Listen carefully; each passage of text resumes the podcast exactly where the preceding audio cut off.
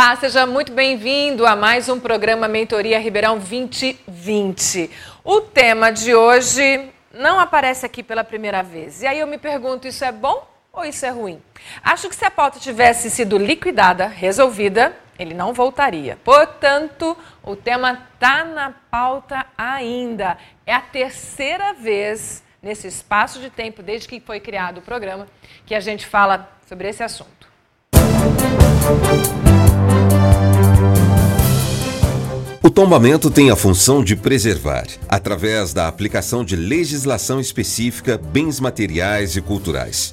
Podem ser tombados bens de valor histórico, cultural, arquitetônico, ambiental e também de valor afetivo para a população.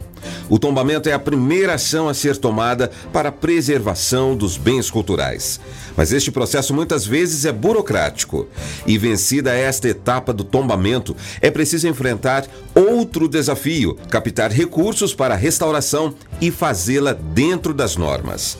Quanto mais lento o processo de tombamento, quanto mais demorado o início da restauração, maior o risco de deterioração. Ribeirão Preto é uma cidade de história rica, muitas vezes representada em prédios de precioso valor cultural. Alguns mantêm boa estrutura e estão em pleno funcionamento. Outros sofrem com o descaso. Para debater esta situação, tentar entender este burocrático processo e como é possível agilizá-lo, o programa Mentoria Ribeirão 2020 reuniu especialistas no tema. Alessandro Maraca, vereador pelo MDB, Movimento Democrático Brasileiro. Alexandre Marcos Pereira, bacharel em Direito pela Faculdade de Direito da USP, com especialização em Direito Privado e Processo Civil. Cursou Ciências Sociais, com especialização em Ciências Políticas políticas e também fez psicologia. Promotor de Justiça de Ribeirão Preto. Cláudio Balzo, arquiteto urbanista com especialização em patrimônio histórico e arquitetônico, membro do COMPAC, Conselho Municipal de Preservação do Patrimônio Cultural. Edmilson Carlos Domingues, formado em Direito, presidente do Sindicato dos Metalúrgicos de Ribeirão Preto e região e secretário municipal de Turismo. Hector Lopes, engenheiro civil e proprietário do Palacete Jorge Lobato. E Mônica Jaqueline, membro do setor de educação patrimonial, membro do Corpo Técnico de Apoio do COMPAC, Conselho Municipal de Preservação do Patrimônio Cultural. Se eu pudesse dizer, diria: é tão importante preservar quanto navegar. Nem estou plagiando Fernando Pessoa, tá, Gilberto Abreu? Obrigado pela presença mais uma vez e também Samuel Paiva, conduzindo aqui as perguntas. Lembrando que a gente está ao vivo e que você pode participar, não só para fazer pergunta, mas também para deixar o seu comentário. Ao longo do programa, a gente vai trazendo aqui uma depois da outra e a gente vai conversando junto com os nossos entrevistados. Por que falar de preservação outra vez? Porque, como eu disse, o assunto continua na pauta. Tanto continua na pauta como a gente não tem um tema específico, um patrimônio específico. Né? A ideia é a gente discutir, no geral, a realidade de Ribeirão Preto em relação a este assunto. A primeira vez ele entrou na pauta porque nós falávamos a respeito da preservação do centro da cidade, e aí, por conta do tema né, da requalificação do espaço central de Ribeirão Preto, a gente optou falar sobre o patrimônio. A segunda vez foi logo depois do incêndio do Museu Nacional no Rio de Janeiro. Aquele assunto fez com que a gente voltasse à pauta. E hoje é para saber o que, que andou desde o primeiro programa até o programa de hoje. Bem, vou começar com o Cláudio. Em nome do Conselho, Cláudio, queria que você dissesse o que está na pauta do Conselho de Preservação do Patrimônio de Ribeirão Preto. O que, que vocês estão discutindo nesse exato momento? A pauta da última reunião, se você lembrar, e se já tem pauta para a próxima reunião. Só para a gente se atualizar do ritmo da atividade de vocês. Em primeiro lugar, boa noite a todos, os convidados, os componentes aí da mesa é, aos telespectadores. É, o Compac ele é uma entidade muito importante, crucial na legislação para a proteção dos bens culturais do nosso município. É, é importante a gente ver que o Compac ele é um instrumento da sociedade civil para fiscalizar o poder público, acompanhar as ações do poder público, porque, enfim, quem é, tem toda a obrigação de cuidar, de elaborar políticas públicas, é o poder público.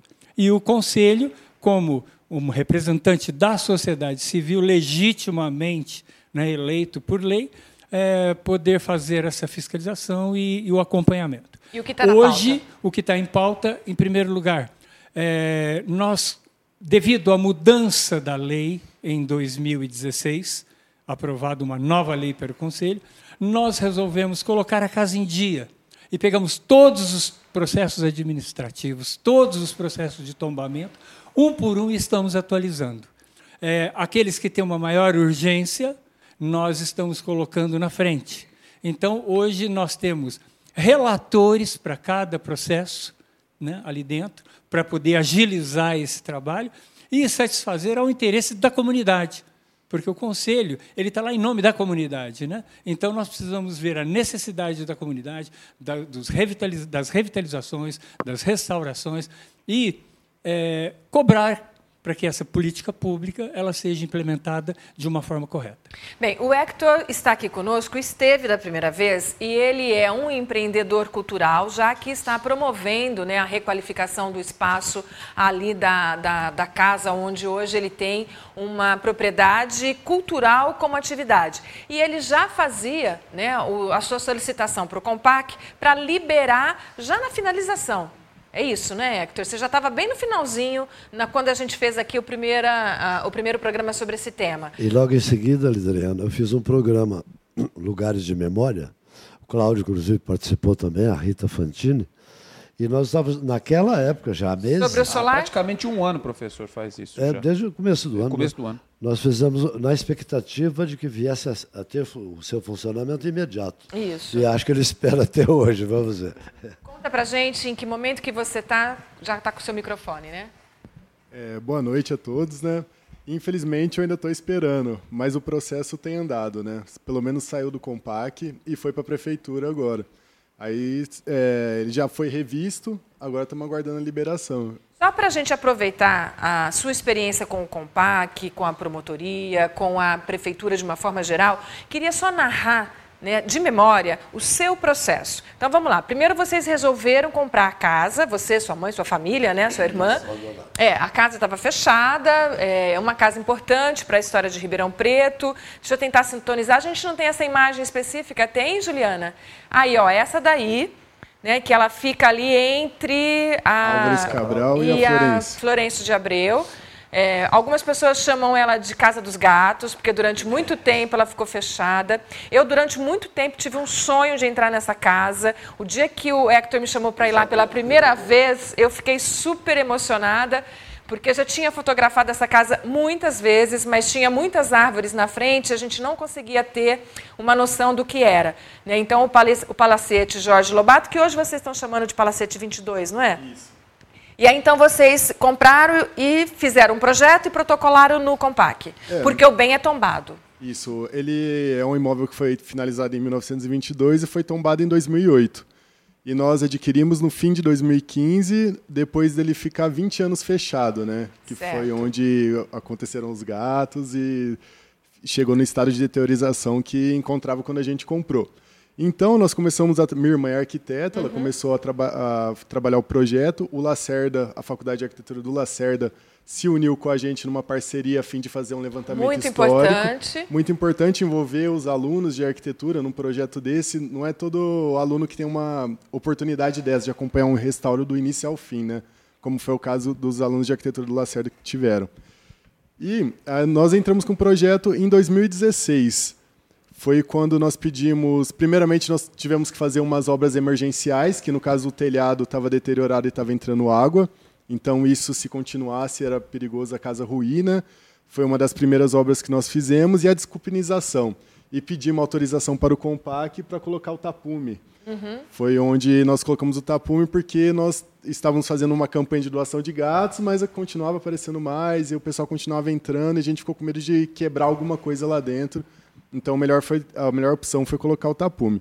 E depois entramos com o, pro- com o projeto definitivo para a gente conseguir funcionar o restaurante, que a nossa intenção é funcionar um café e restaurante. resgatando toda a história que Ribeirão Preto tem com o café, por aquela casa existir por causa do café, né? E fazer esse restaurante café um ponto, vamos dizer assim, futuro ponto turístico. Porque as pessoas, os ribeirão pretanos, o cidadão ribeirão pretano, ele tem um carinho muito grande pela casa. Já tive experiência de ver muita gente entrar lá e chorar, muita gente. Quero até dar um testemunho. É, há dois anos, a gente colocou na programação da Feira do Livro de Ribeirão Preto uma visita à casa. E não fizemos outra propaganda a não ser de colocar na revista. A hora que chegou a data e o horário da visita, tinha mais de mil pessoas querendo entrar. Foi incrível, mostrou que tem uma ligação muito ampla entre as pessoas e a memória, né? Isso. Exatamente, é porque é lugar um... de memória, né, professor? As pessoas têm uma sensação de pertencimento, Exato. né? Exato. Por ter existir essa casa tanto tempo aí, num local onde o fluxo é, é grande de pessoas, né? Você consegue contar pra gente o tempo desse trâmite todo, que a gente está aqui até para falar dessa demora e tudo mais? E se existe alguma previsão? Então, eu tive o azar de tentarem anular a lei do Compac, né, Cláudio? Que foi renovada e nesse processo o meu projeto ficou praticamente parado, não, praticamente ficou parado no Compac um, dois anos, vamos dizer. Até começarem a analisar, a validar a lei novamente, né? No, foi Tempo no suficiente para fazer o um empreendedor desistir, né? Ainda Tempo bem que você não desistiu. É. Ainda bem. Depois você vai contar mais, então. Deixa eu só ouvir, doutor Alexandre, qual é o papel da, da promotoria em ações de preservação do patrimônio, doutor Alexandre? É, boa noite, ouvintes da, da TV Tati. Agradeço a oportunidade mais uma vez de estar aqui. Bom, o Ministério Público, especificamente a promotoria do meio ambiente, ela tem o objetivo de ser ser o braço de defesa da sociedade, a preservação do patrimônio. Então, sempre que houver um risco, a um patrimônio, a gente está falando de patrimônio cultural, arquitetônico, né? É, sempre que houver risco e houver necessidade de uma intervenção judicial, quem tem legitimidade para fazer essa intervenção, propor uma ação, estará um inquérito, apurar o que está acontecendo é o Ministério Público. Né? A legislação dá legitimidade ao Ministério Público para fazer esse tipo de intervenção e cabe ao Ministério Público, eu diria, ficar sintonizado né, o que está acontecendo na sociedade. Considero meu dever de casa, trabalho, melhor dizendo, ler. Né? Aliás, os jornais estão, estão desaparecendo. Agora, lê, é, a gente lê na internet. Né? Esse, opa, não importa qual seja o suporte, né? porque o Ministério Público tem que estar sintonizado, tem que saber o que está acontecendo, né? onde as pessoas. aquilo que é preocupante para a sociedade em um determinado aspecto. Né? O, então, vocês vão encontrar lá na, na minha sala, quem for lá, uma, uma, pilha de jornal que eu levo todo dia, cada vez menor, porque os jornais estão desaparecendo, mas porque faz parte né, do meu métier tomar conhecimento do que está acontecendo. Então, é, eu diria que é, talvez seja impossível intervir em tudo, né? todo então a gente tem que selecionar. Mas a é pauta mais, é, gritante na sua mesa hoje ainda é o conjunto de museus de Ribeirão Preto, Isso, histórico exatamente. do café. Exatamente. Né? É o mais preocupante por quê? Primeiro pelo valor. Né? Pelo valor, pela importância que esses dois museus têm para a história da cidade. Né? Se, e segundo, esse sim mais preocupante, é porque os riscos são concretos naquele caso, né? Não é uma mera elucubração. É só, eu já tive aqui contando outra vez, mas para quem está assistindo hoje, só fazer um pequeno retrospecto, né? É, tudo começou com um estudo lá da Câmara dos Vereadores, foi mandada para a promotoria, não era eu promotor na época, era o doutor é, Ramon, é, então promotor do meio ambiente, e foi feito o estado do inquérito, se apurou que realmente o museu está é, tá, assim correndo risco concreto de perecimento físico. Quando não é um exagero, não é uma figura de retórica. É um museu está correndo, ele pode ser destruído por um incêndio, que a fiação, pelo menos a última visita que eu fiz estava toda exposta. Ele pode sofrer um, um desabar por conta de chuva e vento, porque a estrutura, que é de madeira, boa parte, está corroída por cupins.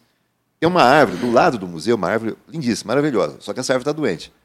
Se essa, o engenheiro do Ministério Público, se essa árvore cair, o museu histórico vai abaixo. Né? Feito uma.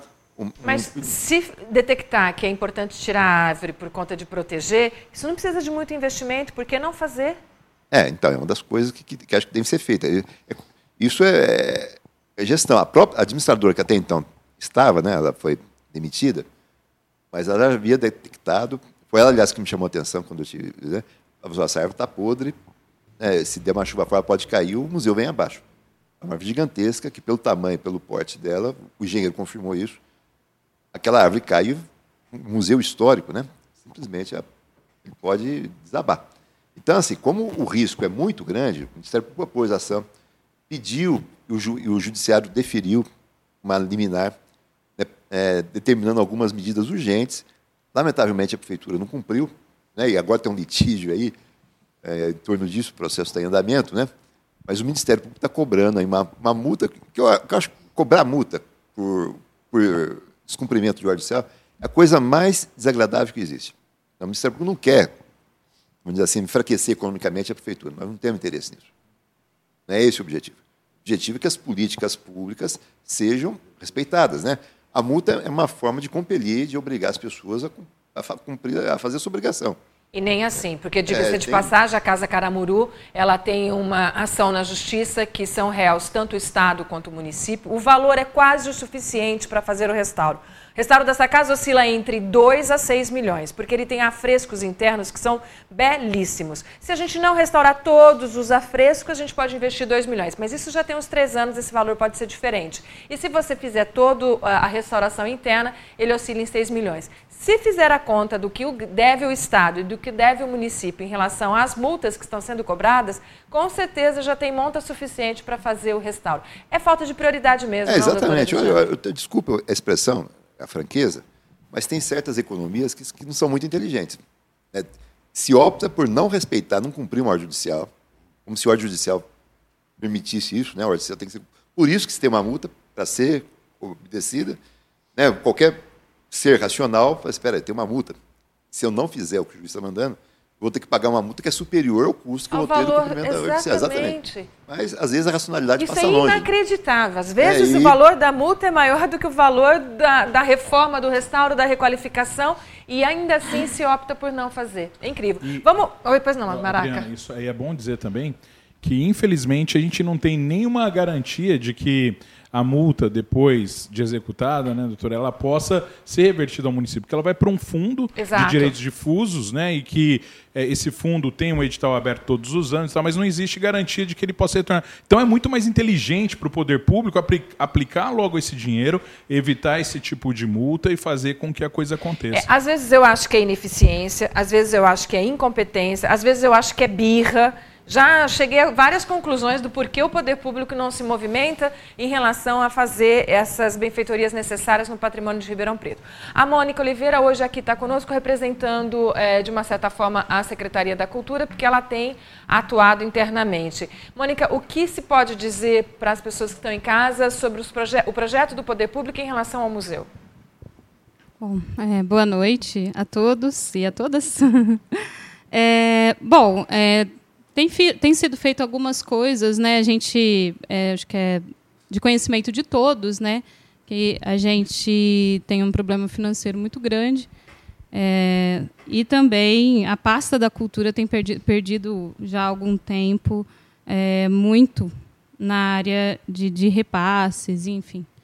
É, o que tem se buscado enquanto poder público é as parcerias entre as universidades e instituições privadas. Né? Foi firmada muito recentemente uma parceria entre os, univers, algumas universidades, né? uma em específico, e, e a prefeitura para a viabilização dos, do, que é, o dos Centro projetos. Moura Lacerda fez parceria Sim, no mesmo com... modelo que ele fez com é, o Hector, se propôs a fazer também com o museu e eles vão fazer o acompanhamento. O é desenvolvimento é de um projeto, tanto para restauro quanto para a qualificação do espaço para o recebimento do e público. E vocês estão atentos ao prazo, ao tempo, à chuva, ao cupim, ao dano? Sim, temos pensado em alternativas, inclusive em relação ao Museu Histórico, ao Museu do Café, né, que eu acho que é o mais emergencial por conta do telhado, né, que, que sofre muito com as chuvas. É, o novo gestor do, do administrativo do museu ele tem buscado parcerias em instituições privadas para cobertura do Museu do Café, até que a verba esteja disponível para o restauro do telhado e qualificação do forro. E o assunto da árvore você leva para a secretaria? Para ver ela como já, é tá? já está. Já, a secretaria já está consciente disso, né? Tanto que a Maria Luísa ela já havia é, nos alertado em relação a isso E ela mesma já tomou algumas providências em relação à retirada da árvore. É, ele é um bem tombado pelo Condefat, uhum. então ela precisa passar por, por uma avaliação para retirada tanto do Condefá quanto do, do, meio ambiente. Então, ela não é tão simples assim os trâmites por ser um bem tombado, né? Por mais que, que a árvore ela seja de natureza, faça parte da natureza, está dentro da área de preservação do próprio museu e o próprio jardim botânico do museu é uma área preservada. Então, ela tem, tem que ter um estudo e tem que ter autorização para a retirada dessa árvore. E também a avaliação técnica, o diagnóstico técnico com laudo, que já foi solicitado em parceria com a, com a USP, para que, que a árvore seja retirada o mais breve segurança, possível. Né? A gente, como população, e os que estão nos assistindo também, só percebem essa demora. A gente sabe o problema há muito tempo. Você relatou agora vários passos que estão, estão, estão. A gente percebeu que falta dinheiro, e, e, só que faltam várias autorizações, vários laudos. Por que demora tanto para se agir nesse sentido? Aonde isso esbarra? Por que tantas etapas? Deixa eu só incluir a pergunta do Samuel, a do Emerson da Vila Tibéria. Ele diz o seguinte: por que tanta demora? É verdade que o levantamento do Moura Lacerda sobre o museu vai demorar um semestre? Não porque o Moura Lacerda seja lento, é porque ele vai fazer isso no formato acadêmico. Né? Ele vai fazer isso no formato de troca de aprendizado. Né? Seus alunos vão estagiar no processo e daí os seis meses. O prédio vai se é, destruir ainda mais em seis meses, porque depois que eles acabarem o projeto ainda tem a fase de captação de recursos. Então isso não significa imediatamente que assim que eles concluírem vocês vão começar a execução. É o Emerson da Vila Tibério. Pode responder, Mônica. Bom, é, existem trâmites, né? Tipo, a maior parte, alguns bens tombados em Ribeirão Preto, eles não são tombados só pelo município, também são tombados pelo Estado. Então, é, tudo que você vai fazer, você tem que pedir autorização e isso demora, porque tem um tempo no setor público, né? Tanto de protocolo quanto. Não, não, não pode agilizar? Não, sim. É, a gente tenta encaminhar, mas sempre esbarra, porque assim como no, a nossa parte emergencial, há outras demandas também que são emergenciais. Então, por mais que. Normalmente que a, a, agilidade queira... vem com a tragédia. Sim. Como a gente viveu em São Luís do Parintins, que teve uma chuva muito grande, aquele Meu... tema assumiu a prioridade, porque tinha chuva. O nacional foi o mais grave. É. Então. Então, e aí você tem todas, todas essas questões, ah, como o Cláudio disse, a lei do conselho, a lei do sistema de patrimônio, né, porque eu não sei se se todos conhecem, mas em 2016 foi criado o Sistema Municipal de Cultura, a Lei 2777, e junto com ela, logo depois, foi é, construído o Sistema de Patrimônio, que está embaixo, de, tá embaixo desse guarda-chuva e que, que trabalha com essa institucionalização da lei de preservação, que tem outros pontos, inclusive um, um fundo próprio, né, que está sendo trabalhado a, a a regulamentação desse fundo nesse, nesse tempo, né, uhum. né, pelo, pelo próprio Conselho e Poder Público.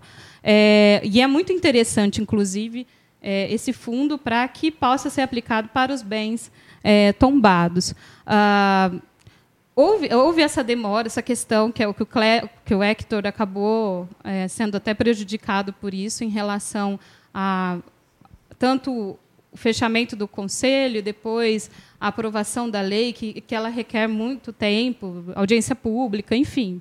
Foi, foi um tempo muito grande. O conselho tomou posse em dezembro de 2017 e começou suas atividades em 2018. Então, assim, é, tanto essa. É, você tinha uma pilha de processos, porque o problema da questão do, da preservação do patrimonial é, ela não é só dessa gestão.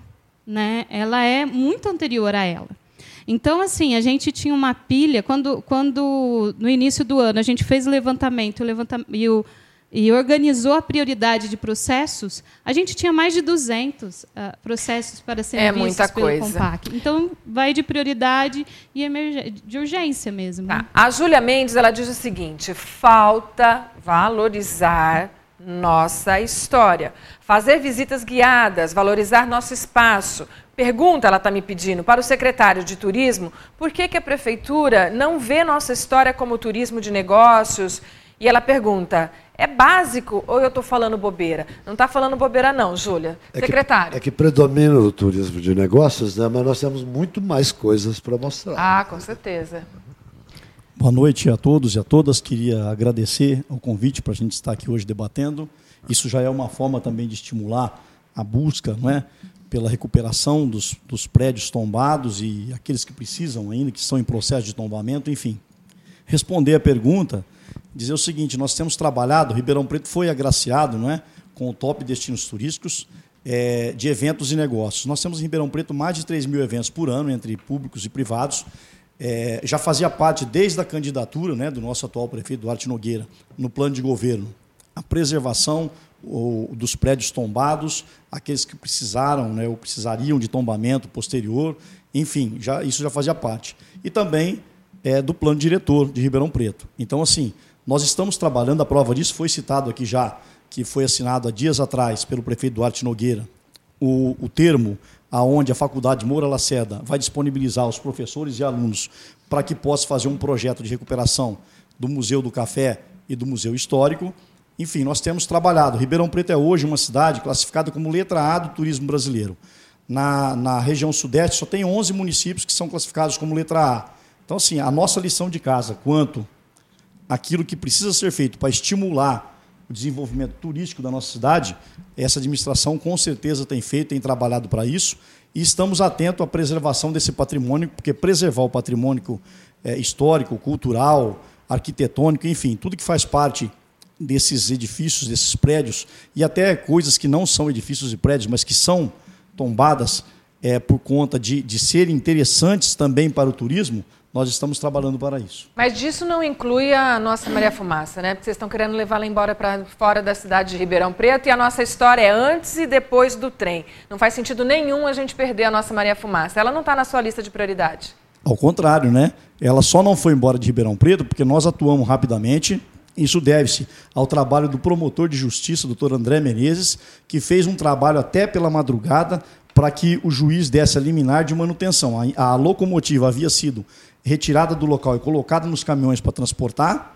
Nós falamos, eu estive inclusive lá na Polícia Federal para falar com o delegado na ocasião que estava presente, para que nós fizéssemos esse trabalho em conjunto para manutenção. A locomotiva foi descarregada através dessa liminar, foi mantida em Ribeirão Preto e desde então nós temos assinado um termo que vem sendo renovado com o Ministério Público pela manutenção daquela locomotiva aqui em Ribeirão Preto para um futuro restauro dela e quem sabe, se a gente conseguir recursos, colocá-lo em funcionamento. Vês que, só até para terminar, vês que Ribeirão Preto tem uma ligação, além do café, não é? e talvez até por conta do café, com o transporte ferroviário também. Sem dúvida. Na estação do Barracão tem um grande acervo de equipamentos da Companhia Mugiana e se cogita há muito tempo de lá ser criado o um Museu do Imigrante. Né? Uhum. E isso continua lá abandonado e, e é uma ideia interessantíssima. Agora nós vamos criar mais um museu também para não ser ativado. Mas né? posso dizer para todo mundo que a Maria Fumaça não vai embora? Eu por não in... vou mentir? Por enquanto, por força da liminar, ela está sendo mantida aqui. Nós estamos tentando que haja uma decisão final no processo para que ela seja mantida em definitivo. E segundo, a gente tem acompanhado o processo, como eu disse, a gente tem renovado periodicamente esse, essa, esse compromisso com o Ministério Público de, de restauro, de manutenção dela e, quem sabe, se, houver, se tivermos recurso, a gente colocá-la em funcionamento para passeios turísticos. Maraca, esse tema foi para o Legislativo? É, foi para o Legislativo. Nós criamos uma CE é, para discutir esse assunto. Nós apontamos uma série de coisas. Eu queria até fazer um, um, um panorama geral para voltar no, no, assunto. Porque nós temos os problemas da, da, das duas Maria Fumaças, né? Nós temos uma outra aqui em frente ao PS Central também, que foi feito uma salvaguarda dela, acho que na sua gestão até, né, foi, né, Adriana? Foi. Que foi feito e que é muito importante. É, tenho feito críticas de que o, a, a, até hoje nada foi feito com relação à outra, inclusive os danos que foram provocados naquela tentativa de retirada dela não foram sanados, alguns danos não foram sanados, a gente tem feito algumas críticas. É, eu queria, antes de falar, dizer que eu acho que esse problema não é um problema só é, dessa gestão, mas é um problema de várias gestões, é um problema do Brasil. Se a gente pensar Museu do Ipiranga, é, o, o, Museu Nacional, é, o Museu da Língua Portuguesa pegou fogo recentemente, lógico que agiram rápido no sentido é, de restaurar aquele museu, mas aqui em Ribeirão Preto, né, o nosso Museu Histórico, o Museu do Café, o, o MIS fechado, o Lar Santana, que foi adquirido e abandonado, nada foi feito, a, a questão da Maria Fumaça. Ciane Matarazzo. Ciane Matarazzo. A Saudade 222. Exatamente, são muitos os, os nossos desafios, né? A Maraca, eu sugeri pessoal- pessoalmente ao prefeito, em seu gabinete, que o Lar Santana acolhesse o arquivo municipal E o MIS também, exatamente, Que- seria muito bom. seria- também seria um temos uma conjunto CE, histórico ali, nós temos uma CE aberta sugerindo isso à prefeitura. É, e aí que eu queria dizer, é, muitas vezes algumas ações pontuais e emergenciais precisam ser tomadas imediatamente. Eu acho louvável fazer é, uma ah, uma parceria com uma instituição de ensino, com o Moura Lacerda, no caso. Eu estive lá no dia, fiquei muito feliz que isso vai andar. É, acho importante, mas eu acho que algumas coisas emergenciais precisam acontecer. Conversei com o Júnior, o, o novo gestor do museu, vi que ele está muito preparado e muito engajado em tentar tirar do papel alguns assuntos com relação aos dois museus, é, mas, em contrapartida, eu vejo algumas ações do município que é, destoam dessa eh, dessa necessidade que nós temos de investir no nosso patrimônio histórico. Por exemplo, o governo mandou para a Câmara Municipal uma lei para adquirir um prédio no centro da cidade, eh, no local que eu considero estrangulado. Depois de aprovado né, a questão do centro administrativo, que nós devemos ter um centro administrativo em Ribeirão daqui a dois anos, quer dizer, um lugar novo para a prefeitura, para todas as secretarias, mas ele mandou uma lei para eh, eh, investir 4 milhões para adquirir um imóvel no centro da cidade e deve gastar mais 4 ou 6 milhões para reforma, ou seja, 10 milhões em um imóvel da Caixa Econômica Federal, que poderiam ser investidos, por exemplo, no Lar Santana ou nos nossos museus históricos e do café. Né? E na mesma visita, Maraca, eu sugeri a ele também que o centro administrativo fosse construído aqui na Antártica, porque revitalizaria imediatamente o centro. É, os donos da Antártica, inclusive, sugeriram, a, os donos da Antártica, não, os donos do, Do do imóvel hoje, né, sugeriram isso também. É, na, nós fizemos uma CE também, mandamos para eles quatro opções. Uma dessas opções foi a opção escolhida, né, mas nós levávamos a opção da, da, da Ciane Matarazzo também, do, do aqui da, da, da Avenida Bandeirantes, do, do prédio ali na Avenida Bandeirantes, dos barracões, né, da antiga CEAGESP, ali na Avenida Bandeirantes, e esse da Antártica. Mas o que eu queria dizer é o seguinte: então, a prioridade do governo, muitas vezes, ela vem contra a necessidade. Não eh, vejo necessidade de gastar 10 milhões num prédio, sendo que nós temos prédios para serem recuperados, né, e que precisam ser recuperados.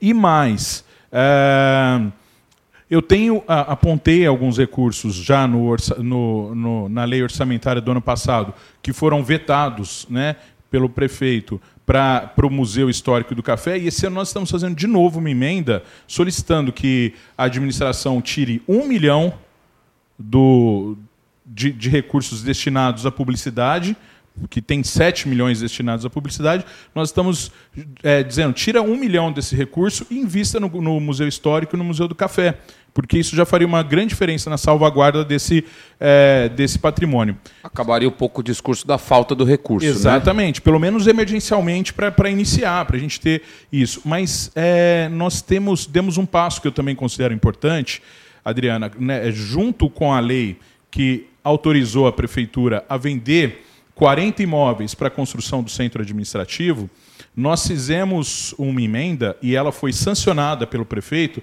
ou seja, o executivo entendeu que é uma boa ideia, que eu conversei muito com o Cláudio Baú sobre isso, que eu acredito que vai ser uma boa saída para os nossos eh, eh, prédios históricos, eh, nossos conjuntos arquitetônicos que precisam ser restaurados, porque o que a prefeitura pensa em gastar na construção do centro administrativo é de 45 a 60 milhões. Mas antes ela vende esses terrenos. Então ela deve oferir com a venda desses terrenos em torno de 60 milhões, pode passar um pouquinho e ir para 62 milhões. E se o que ela conseguir economizar dos 40, e- entre 45 e 60 milhões, aquele dinheiro que sobraria, ele pode- poderia ter ido voltar para os cofres da prefeitura e serem gastos, por exemplo, com publicidade ou com outra coisa. Eu fiz uma emenda, e essa emenda, depois de aprovada na Câmara, foi sancionada pelo prefeito, de que todo o recurso é, sobressalente do recurso auferido com a venda dos terrenos. Então, ou seja, é, se é, nós conseguimos auferir 62 milhões é, com a venda dos terrenos e o centro administrativo é, custar para a prefeitura 52 milhões, nós teremos aí uma sobra de 10 milhões. Esse recurso teria todo ele que ser depositado num fundo para recuperação do patrimônio histórico e cultural. E a gente coloca é, justamente é, no momento de justificar essa lei, a gente cita o Museu Histórico, o Museu do Café e o Lar Santana como prédios que precisam ser recuperados. Tomara que economizem bastante, então. Tomara, estamos Eu posso falar uma coisa? Claro. É, o problema é que é muita burocracia, que nem vocês estão enfrentando o problema do Museu do Café. Para tirar uma árvore, nós estamos numa época de chuvas fortes e numa época de vento, que poderia derrubar a árvore a qualquer momento. Então é o caso, a gente teve o exemplo do Museu do Rio e parece que o processo ainda continua se repetindo, né? Porque, por exemplo, pode acontecer uma chuva a qualquer momento com essas tempestades que nós estamos tendo e derrubar essa árvore e acabar com o nosso Museu com do o Café, né? técnico que justifique a, a- emergência, isso já podia estar resolvido.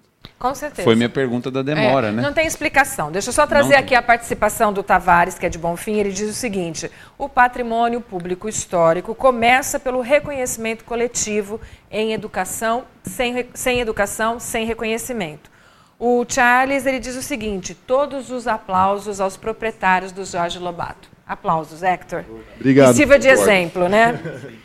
Ahn, daqui um pouquinho eu faço de novo uma outra pergunta da Juliana Tavares, mas eu quero saber do Baúso, por que lentidão?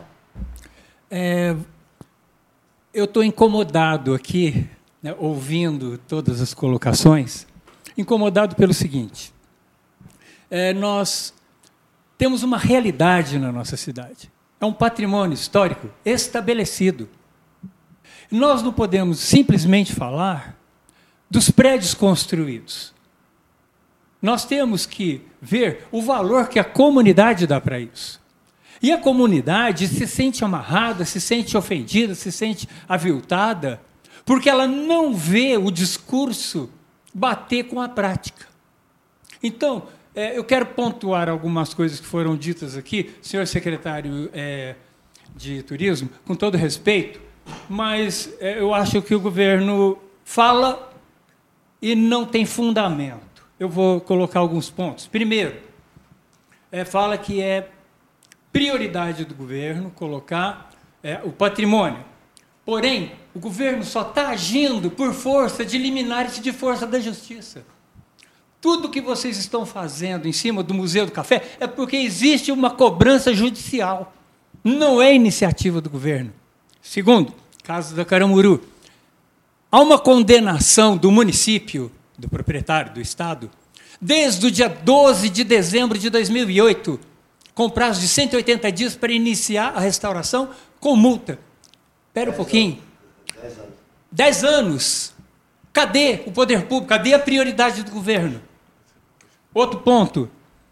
A hora que o governo demite uma museóloga e coloca um publicitário para cuidar do Museu Histórico do Café, falta responsabilidade, seu secretário, do seu governo.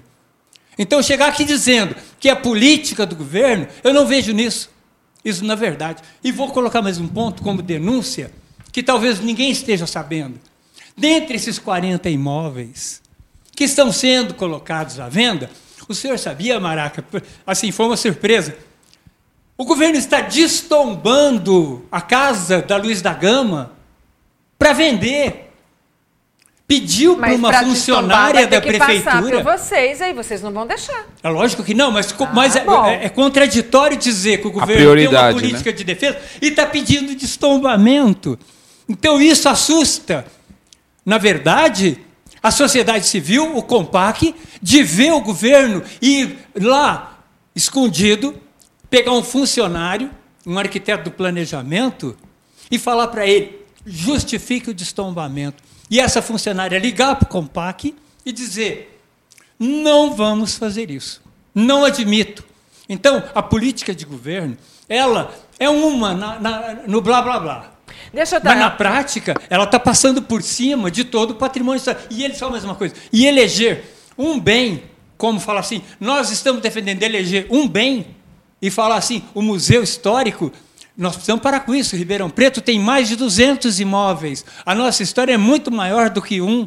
Então, é, eu acho que o governo precisa acordar, se col- colocar o pé no chão, a mão na consciência, chegar para o senhor Ortega, tem nome, chegar para o senhor Ortega, que ele é o inimigo do Lar Santana, é o inimigo do Arquivo Municipal, é o inimigo do MIS, que ele pro- promoveu várias ações coletivas e até afrontou o Conselho, COMPAC, e a grande nossa segurança é o Ministério Público. Porque nós só estamos trabalhando, não é por política do governo, nós só estamos trabalhando no COMPAC, todos os processos, está aqui o, o promotor, nós temos enviado com urgência pedindo, pelo amor de Deus, e o Ministério Público tem respondido para nós favoravelmente. Então, dar a palavra para o secretário e vou só acrescentar que a Júlia foi a primeira pessoa que respondeu, ela voltou dizendo assim, desculpa, secretário, mas não vejo esse trabalho pelo turismo, pela cultura, e é conversa de político. O senhor tem a palavra.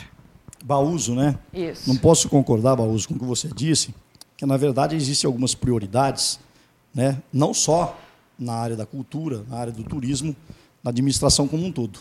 Já foi dito aqui também muito bem que alguns problemas, a maioria deles, eu posso dizer, vem de outras administrações. Né? Não só da última, e de outras administrações anteriores à nossa.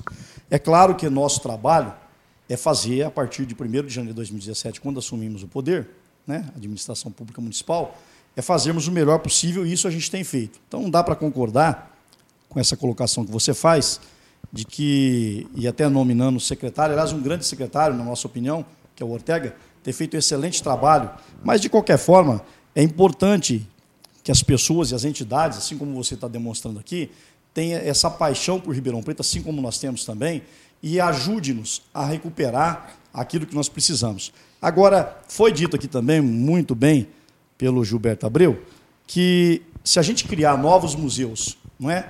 novos prédios a serem restaurados, sem que nós tenhamos feito aquilo que é preciso fazer naqueles que já estão tombados, naqueles prédios, naqueles locais aonde a gente precisa fazer um trabalho, a gente precisa tomar muita cautela com isso. Isso não quer dizer, né, ao contrário do que você disse, que essa administração não tem responsabilidade com a história, com a cultura. Claro que tem. Tem total responsabilidade. A prova disso é que nós estamos fazendo todos os esforços, apesar das dificuldades, apesar de, como eu já disse aqui, existirem outras prioridades em outras áreas, a gente tem feito todo o sacrifício, todo o esforço para também recuperar a nossa história, o nosso patrimônio que nós temos, aqueles que estão tombados e aqueles que vierem a ser tombados. Agora, as dificuldades existem. a demora, como muito bem colocado aqui, ela existe ela até que a gente não pode aceitar, mas ela faz parte do processo. Agora, o prefeito sempre nos determina, a todos os secretários, a toda a administração, que nós tenhamos maior agilidade em todos os processos. Isso tem ocorrido. Como... Se nós compararmos o tempo que leva qualquer processo hoje dentro da administração municipal com outros períodos, a gente vai ver que hoje a gente está muito mais rápido. Mas, como, mas precisa melhorar ainda mas mais. Mas como cidadão, infelizmente, a gente ainda não vê o reflexo disso. É o terceiro programa sobre o assunto. O exemplo do Palacete é uma coisa gritante aos nossos e, olhos. O, senhor secretário, eu tenho uma pergunta. O, o senhor disse que estão fazendo todos os esforços e tudo mais, mas o orçamento da cultura para esse mandato acabou sendo um dos menores, se não o menor, né, de muito tempo aí da história. O menor orçamento é do turismo. É o do turismo. É, não é o da cultura. O da, o da cultura que ele disse, na pasta da cultura, é de todos os governos dos últimos 15 anos, esse governo atual é, menor, é, o menor orçamento que a cultura. Nós estamos falando de cultura. É o da cultura é o menor orçamento que se tem.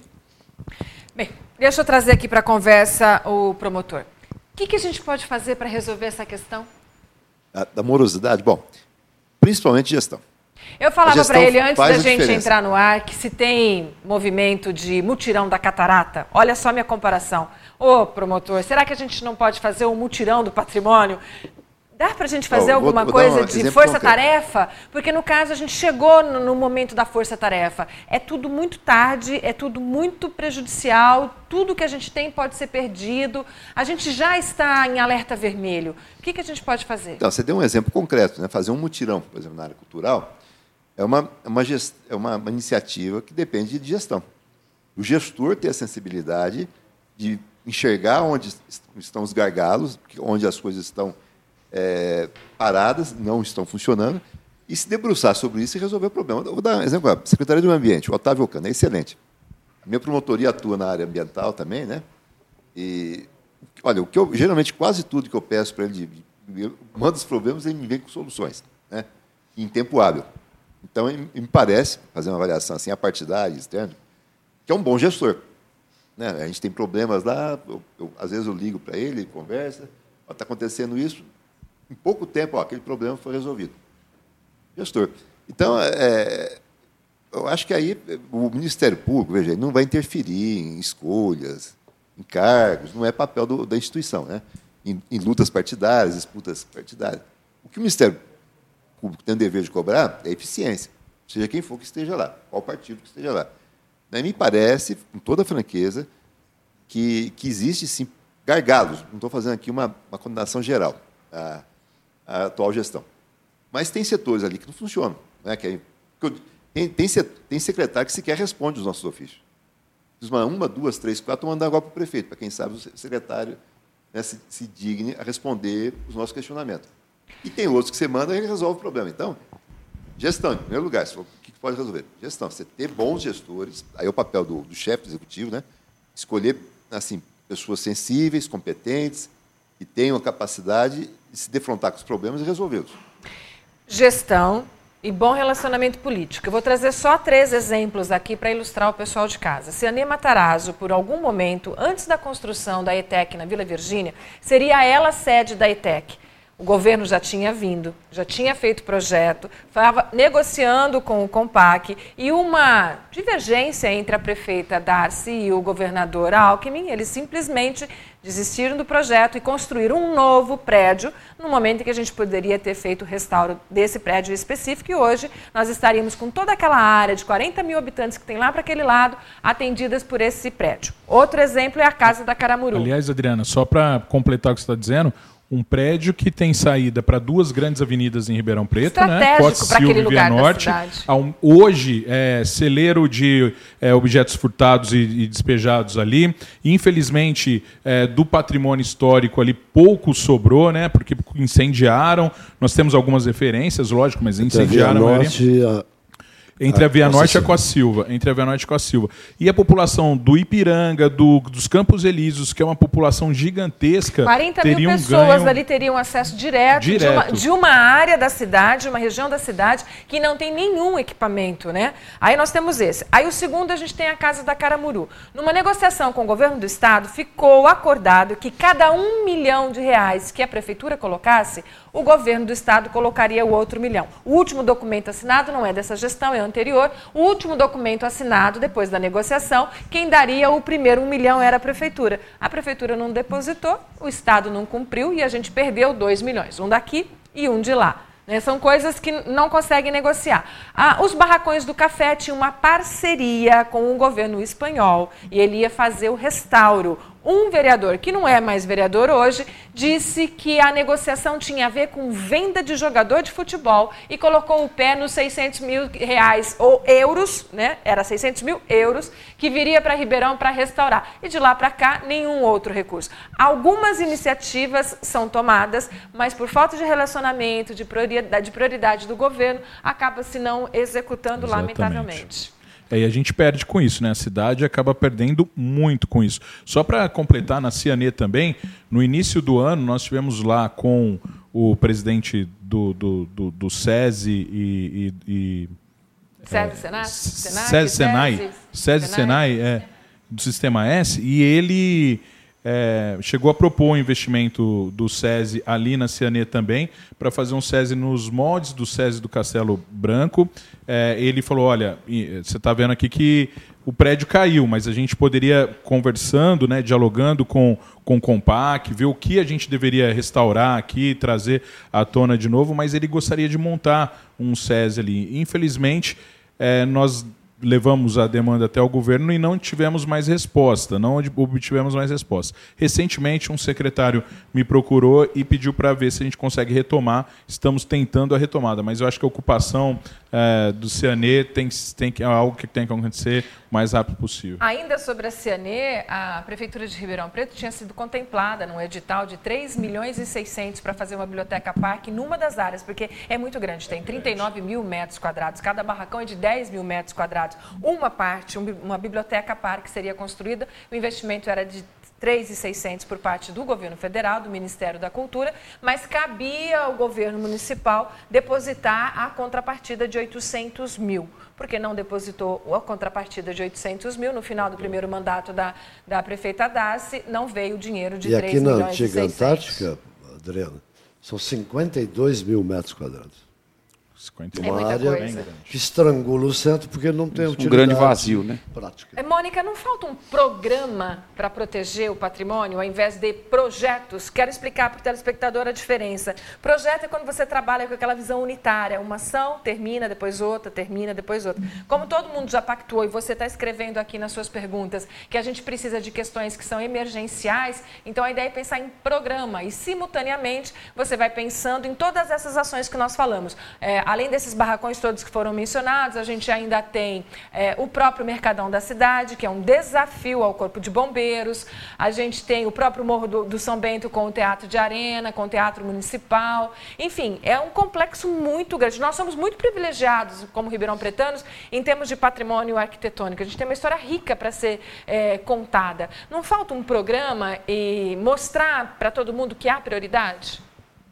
É, o, o programa é a própria execução do sistema, né? O sistema ele cria esse projeto de preservação do patrimônio cultural de uma forma mais institucionalizada, né? É, ele cria, inclusive, cria não, ele, ele institucionaliza ah, o inventário de referências culturais, que ele é fundamental para se pensar o patrimônio cultural, principalmente sob a perspectiva do, do munícipe né, trabalhando a questão da identidade cultural, o que ele pensa, para que preservar, para quem preservar e, e, e, como preservar esses bens. Eu acho que todas as, se a gente conseguir, é, é uma lei muito nova, né? Ela, o, o Compac ela ele tomou posse em dezembro do ano passado. Então, ela está fazendo no aniversário. Eles estão fazendo aniversário agora em dezembro. Então, é um ano que a gente está estudando a lei e tentando aplicar de forma efetiva. Né? É, e a gente tem trabalhado, enquanto é, poder público, é, mais ali no departamento de patrimônio, com educação patrimonial, tanto para formação de professores quanto formação de alunos e difusão nessa área também. Porque eu acredito que até as, as, questões que envolvem as, as, leis orçamentárias, se a gente, se a população ela tiver empoderada da, da importância, né, informada da importância da preservação do patrimônio, é, a, a briga por orçamento também vai ser do munícipe. Né, porque ele é, ele é convidado a participar desses espaços de, de debate sobre as diretrizes orçamentárias anuais e, enfim, até as, as, enfim, de todo o programa orçamentário da prefeitura. Então, acho que é fundamental a, a, a, o processo de, de educação patrimonial para a preservação. E, e eu queria só é, responder algumas questões. Posso? Claro. É, sobre a questão da morosidade, né, muitas vezes a gente, quando a gente pensa na, na, na questão da preservação, e eu acho que quem vai. É, você e o Cláudio entendem muito bem é, sobre isso. É, tem que ter um cuidado. A morosidade ela vem através também desse cuidado, porque muitas vezes as pessoas foram negligentes na alteração desses espaços é, tombados, desses espaços culturais e de referência identitária, que acabaram descaracterizando esses bens e muito da nossa história se perdeu.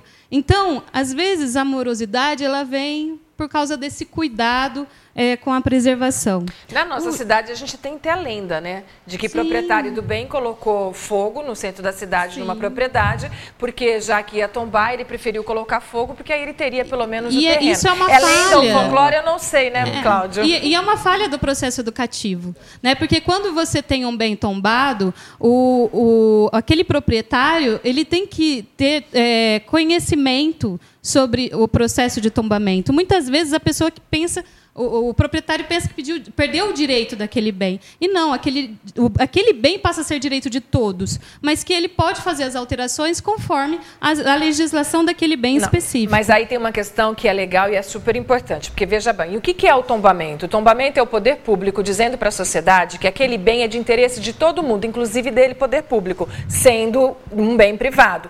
Quando o poder público diz, olha aqui, meu querido dono do imóvel, eu tenho interesse histórico no seu prédio, ele se torna corresponsável responsável. Então, tem que ter política de financiamento, porque o poder público não pode simplesmente tombar uma propriedade privada e não se corresponsabilizar, que é posso, o que acontece, não é, doutor? Fazer uma intervenção? É, foi muito importante você tocar nesse ponto, porque nós temos ações judiciais lá é, em defesa de bens, são residências, geralmente, né, que tem um proprietário particular. Nós acionamos a prefeitura, a prefeitura é o primeiro argumento que a prefeitura usa nesse tipo de ação. Ah, bem, não é a prefeitura que tem a responsabilidade. O bem é privado, ai, pelo amor é, de Deus. É, Pega firme. Exige, vou dar um exemplo lá. Uma, tem uma casa lá que hoje teria 50 herdeiros, né? Imagina o trabalho, né, a, a quase impossibilidade de você localizar 50 pessoas, citar cada um. Então, o Ministério Público promoveu ação contra a Prefeitura, com base nesse entendimento. A Prefeitura não é a dona, mas... Mas ela é corresponsável. Corresponsável, solidariamente pode ser... E, com isso, o processo não anda. Né? Se o juiz acolhe esse argumento da Prefeitura... Porque que, o tombamento é uma ação Que a responsabilidade né? principal é do proprietário e não da Prefeitura, é de fazer as obras necessárias para restaurar o bem, é, isso é suficiente para o processo não andar. Então, muito oportuna essa lembrança, é fato, né? O tombamento, o conceito de tombamento, na verdade, não é desapropriação. Né? Isso. O bem tombado continua sendo da pessoa que é proprietária do bem, não perde a propriedade do bem.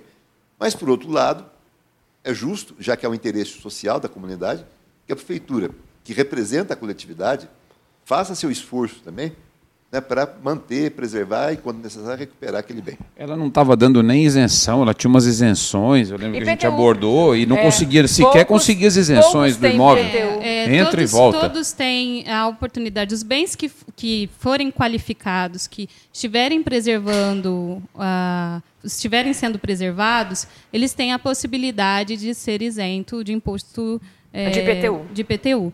É, só que entra na questão do, do, tempo, né? Isso demora demora-se um tempo, principalmente que algumas questões da lei do sistema não estão institucionalizadas, como um corpo técnico de apoio permanente na pasta de departamento de, é, de patrimônio, que entraria com essa função de fiscalizar esses bens que são tombados e que estão em, qualificados para receber o benefício, né? Mas que muitas vezes não tem esse, esse, esse, é, esse grupo de pessoas para fazer esse, esse trabalho. A nossa pasta, mais de 60%, é utilizado o dinheiro da pasta, do recurso da pasta, só para, para, para a folha de pagamento. Então, a gente, fora isso, tem que fazer difusão, formação e fomento. Né? E, e tem outra questão que eu, que eu gostaria de colocar aqui sobre o sistema, né? É, como eu já disse no início, o sistema ele cria o, o Fundo Municipal de Preservação do Patrimônio Cultural, que, é, entre outras coisas, é, utiliza dinheiro da pasta e de recursos, recursos de multa. Né? Então, ele precisa é, rapidamente né, ser, é, como fala, homologado. Né? E é, a gente até num processo, a gente conversou até com alguns advogados da prefeitura, de é, quando houver algum processo do Ministério Público, ao invés de mandar para os direitos difusos, que muitas vezes ou é do Estado ou do município, e quem acessa isso, é, esse tipo de recurso, é, normalmente, por exemplo, o IFAM, eu já participei do edital de, de direitos difusos e o IFAM acaba acessando. Né? Então fica muito difícil você concorrer com o Estado ou com o governo federal. Então esse dinheiro acaba não voltando para os nossos bens. Então acho que uma ação até do Ministério Público, a quem cabe, é colocar é, que o fundo do, da Secretaria Municipal, é, do Sistema de Patrimônio como destinatário do recurso. E outra questão é que o sistema ele é muito inovador. Então acho que por isso que, que há essa, essa até dificuldade de se executar de forma plena, né? É, principalmente no que diz respeito à questão do patrimônio material, que é uma novidade em termos de lei no município. É, a lei municipal é minha, de minha autoria. Uhum. E eu queria até lhe perguntar se já foram é, ela entrou dentro Se já existem os livros respectivos então, que a então, lei determina. A, o planejamento, até estou aqui com um planejamento, plano de trabalho do Departamento de Patrimônio de 2019, que contempla a formação dos, dos funcionários da, da Secretaria para e os registros, dos, registro dos saberes, dos saberes, das festividades. Da, dos modos de, é, da celebrações. Do, das, é, os levantamentos foram feitos na, no momento na em que foi feito o, o, inventário no, entre 2009 e 2012. Existem os livros Foram feitos todos os, não, os, os reconhecimentos. Livros, eles não foram, não foram feitos, não foram abertos, na verdade, Porque, é, só para o município saber, é, o bem de natureza imaterial, intangível, ele não é tombado, Ele é porque não dá para se pegar. Né? Então, ele é registrado e, quando, ao invés de escrever no livro de tomba, ele é registrado nos livros dos saberes, dos E fazeres. seria fundamental na E- memória da sociedade. Sim. né? É. E para que você abra eh, esses livros, era necessário que essa lei ela viesse através do Compac.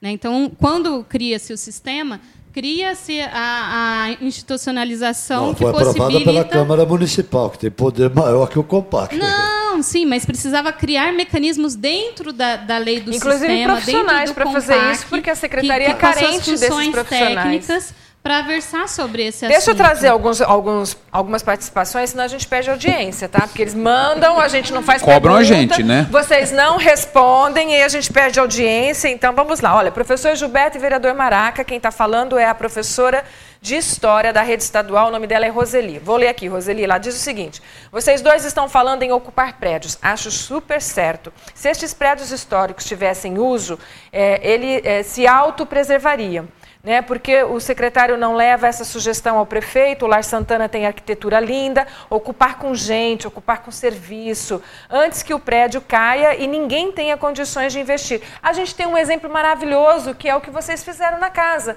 Já, quando vocês começaram hoje, quanto tempo foi? De restauro? É, do tempo que vocês compraram a casa e até hoje. Quanto tempo tem já? Três anos, compramos no final de 2015, né? Três anos, Pouco mais né? de três anos. Três anos sem nenhum tipo de investimento, a gente estaria com um prédio muito ruim no dia de hoje, né? Já, já estaria, com certeza. Na sua previsão, quando é que você abre para a gente ir lá como cliente? Olha, não depende de mim, né?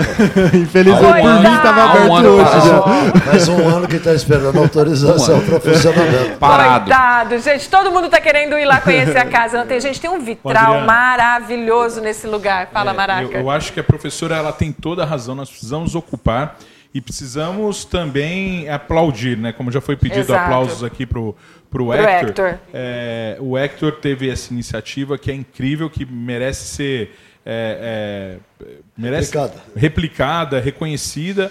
E o Cláudio também ele participa de um projeto na Casa Camilo de Matos, que é importante dizer também, é outro casarão importante para Ribeirão Preto, do ponto de vista arquitetônico, do ponto de vista histórico, muito importante para Ribeirão Preto. Então eu queria parabenizar também os proprietários de lá que estão investindo eh, em nossa cidade. Mas eu queria apimentar a coisa, não sei se eu estou como convidado mais para responder, mas queria apimentar também. Eh, eu sei que muitas vezes é, um- o, o tombamento é, ele tem uma função é, nobre de, de preservar, de resguardar, mas até é, pela deficiência de técnicos que a prefeitura tem, e hoje ela, ela vive principalmente em função dos técnicos do CTA, que é o corpo técnico do Compac, que são pessoas que muitas vezes nem têm a remuneração para estar ali, alguns é, é, fazem por, por paixão. Acho que a Mônica é um desses casos que, desde que eu a conheço, ela é apaixonada é, é, é, pelo, Pelo tema, tema. né? É, então, diante dessa dificuldade, alguns tombamentos é, eles foram acontecendo, é, a- os proprietários jamais foram procurados pelo poder público e muitos também nunca procuraram o poder público para iniciar um diálogo, com isso a gente perdeu muito. É, mas existem alguns casos em que eu acho que cada lado cedendo um pouquinho, todo mundo ganha. Acho que foi o, o Maurílio que falou isso, né? Que às vezes todo mundo tem que ceder um pouquinho para todo mundo ganhar. Todo mundo tem que perder para todo mundo ganhar. Para todo mundo ganhar. E aí eu queria saber, é, é, isso o Cláudio deve conhecer bem essa história, a Mônica também deve conhecer. É, exi- existe uma fundação de Ribeirão Preto que deve fazer agora é, é, o restauro de um, importante prédio na região central também. Estamos falando da biblioteca. Da biblioteca, Nós estamos falando da sabe- biblioteca, da biblioteca biblioteca, que também tem uma crítica severa contra o Compac, que demorou muito para autorizar. É, e eu aí? acho assim, é, é, é isso é onde eu queria chegar. Existe um meio termo, Cláudio, que, que, que a gente pode buscar junto, todo mundo, ou seja... Dá para é, sentar e conversar? Para a gente, pra gente restaurar o bem maior, que seria aquela a casa da frente, mas fazer uma coisa bem legal, dá para abrir mão de alguma coisa do jeito que eles queriam, para que houvesse uma intervenção é, é, na parte de trás também, mas um- trazendo uma coisa é, que as pessoas pudessem utilizar. Parece que eles queriam fazer uma, uma brinquedoteca ali no fundo e tal. Eu não sei como está isso hoje exatamente, você poderia dizer melhor. Mas a minha pergunta é: tudo é muito engessado ou dá para conversar? É engraçado que é jogado a culpa em cima do Compac, do Conselho do Patrimônio. Mas eu não estou jogando a culpa não, não no você. Compac, hein, Cláudio? Geralmente é assim: o Compac é moroso. O Compac depende de ações do poder público, do governo. Dos oito membros Do corpo do corpo técnico, tem dois ou três que funcionam. Dos membros do governo que participam do conselho, de sete, apenas um vai em reunião. Então, nós vemos a morosidade no governo. A lei de incentivo, que é a lei número 512-93, do antigo vereador Lorenzato, reeditada em 2007 pelo prefeito Gasparini, quando ele criou a lei dele, que foi derrubada por inconstitucionalidade. Essa lei que tem que dar isenção de IPTU e até 50% no ISS, se você tiver uma atividade comercial Legal, lá dentro, ela é dada apenas para dois ou três imóveis em Ribeirão Preto. Os outros vão atrás e, E não, não conseguem. conseguem. Foram na, o, o casarão Jorge, é, Francisco Murdoco. Foi na Secretaria da Fazenda, ele saiu com a simples resposta: não existe essa lei em Ribeirão Preto. Mandaram ele embora. Então o governo está mandando o contribuinte, aquele que está sofrendo dano no seu A imóvel, Mônica mesmo falou que Por não consegue liberar porque não tem gente que fiscaliza e tudo mais. Isso não é problema Não, do mas o- contribuinte. o- não, a, lei é simples. A lei é simples, vamos desmistificar. No, cap- no no artigo 2 da lei diz o seguinte: o, o imóvel, em bom estado de conservação, recebe, pede para o conselho. O conselho é debe- deliberativo. Nós não necessitamos, obrigatoriamente, da posição do. é, é, é, Do gabinete do- da secretaria. do gabinete e nem do corpo técnico, por quê?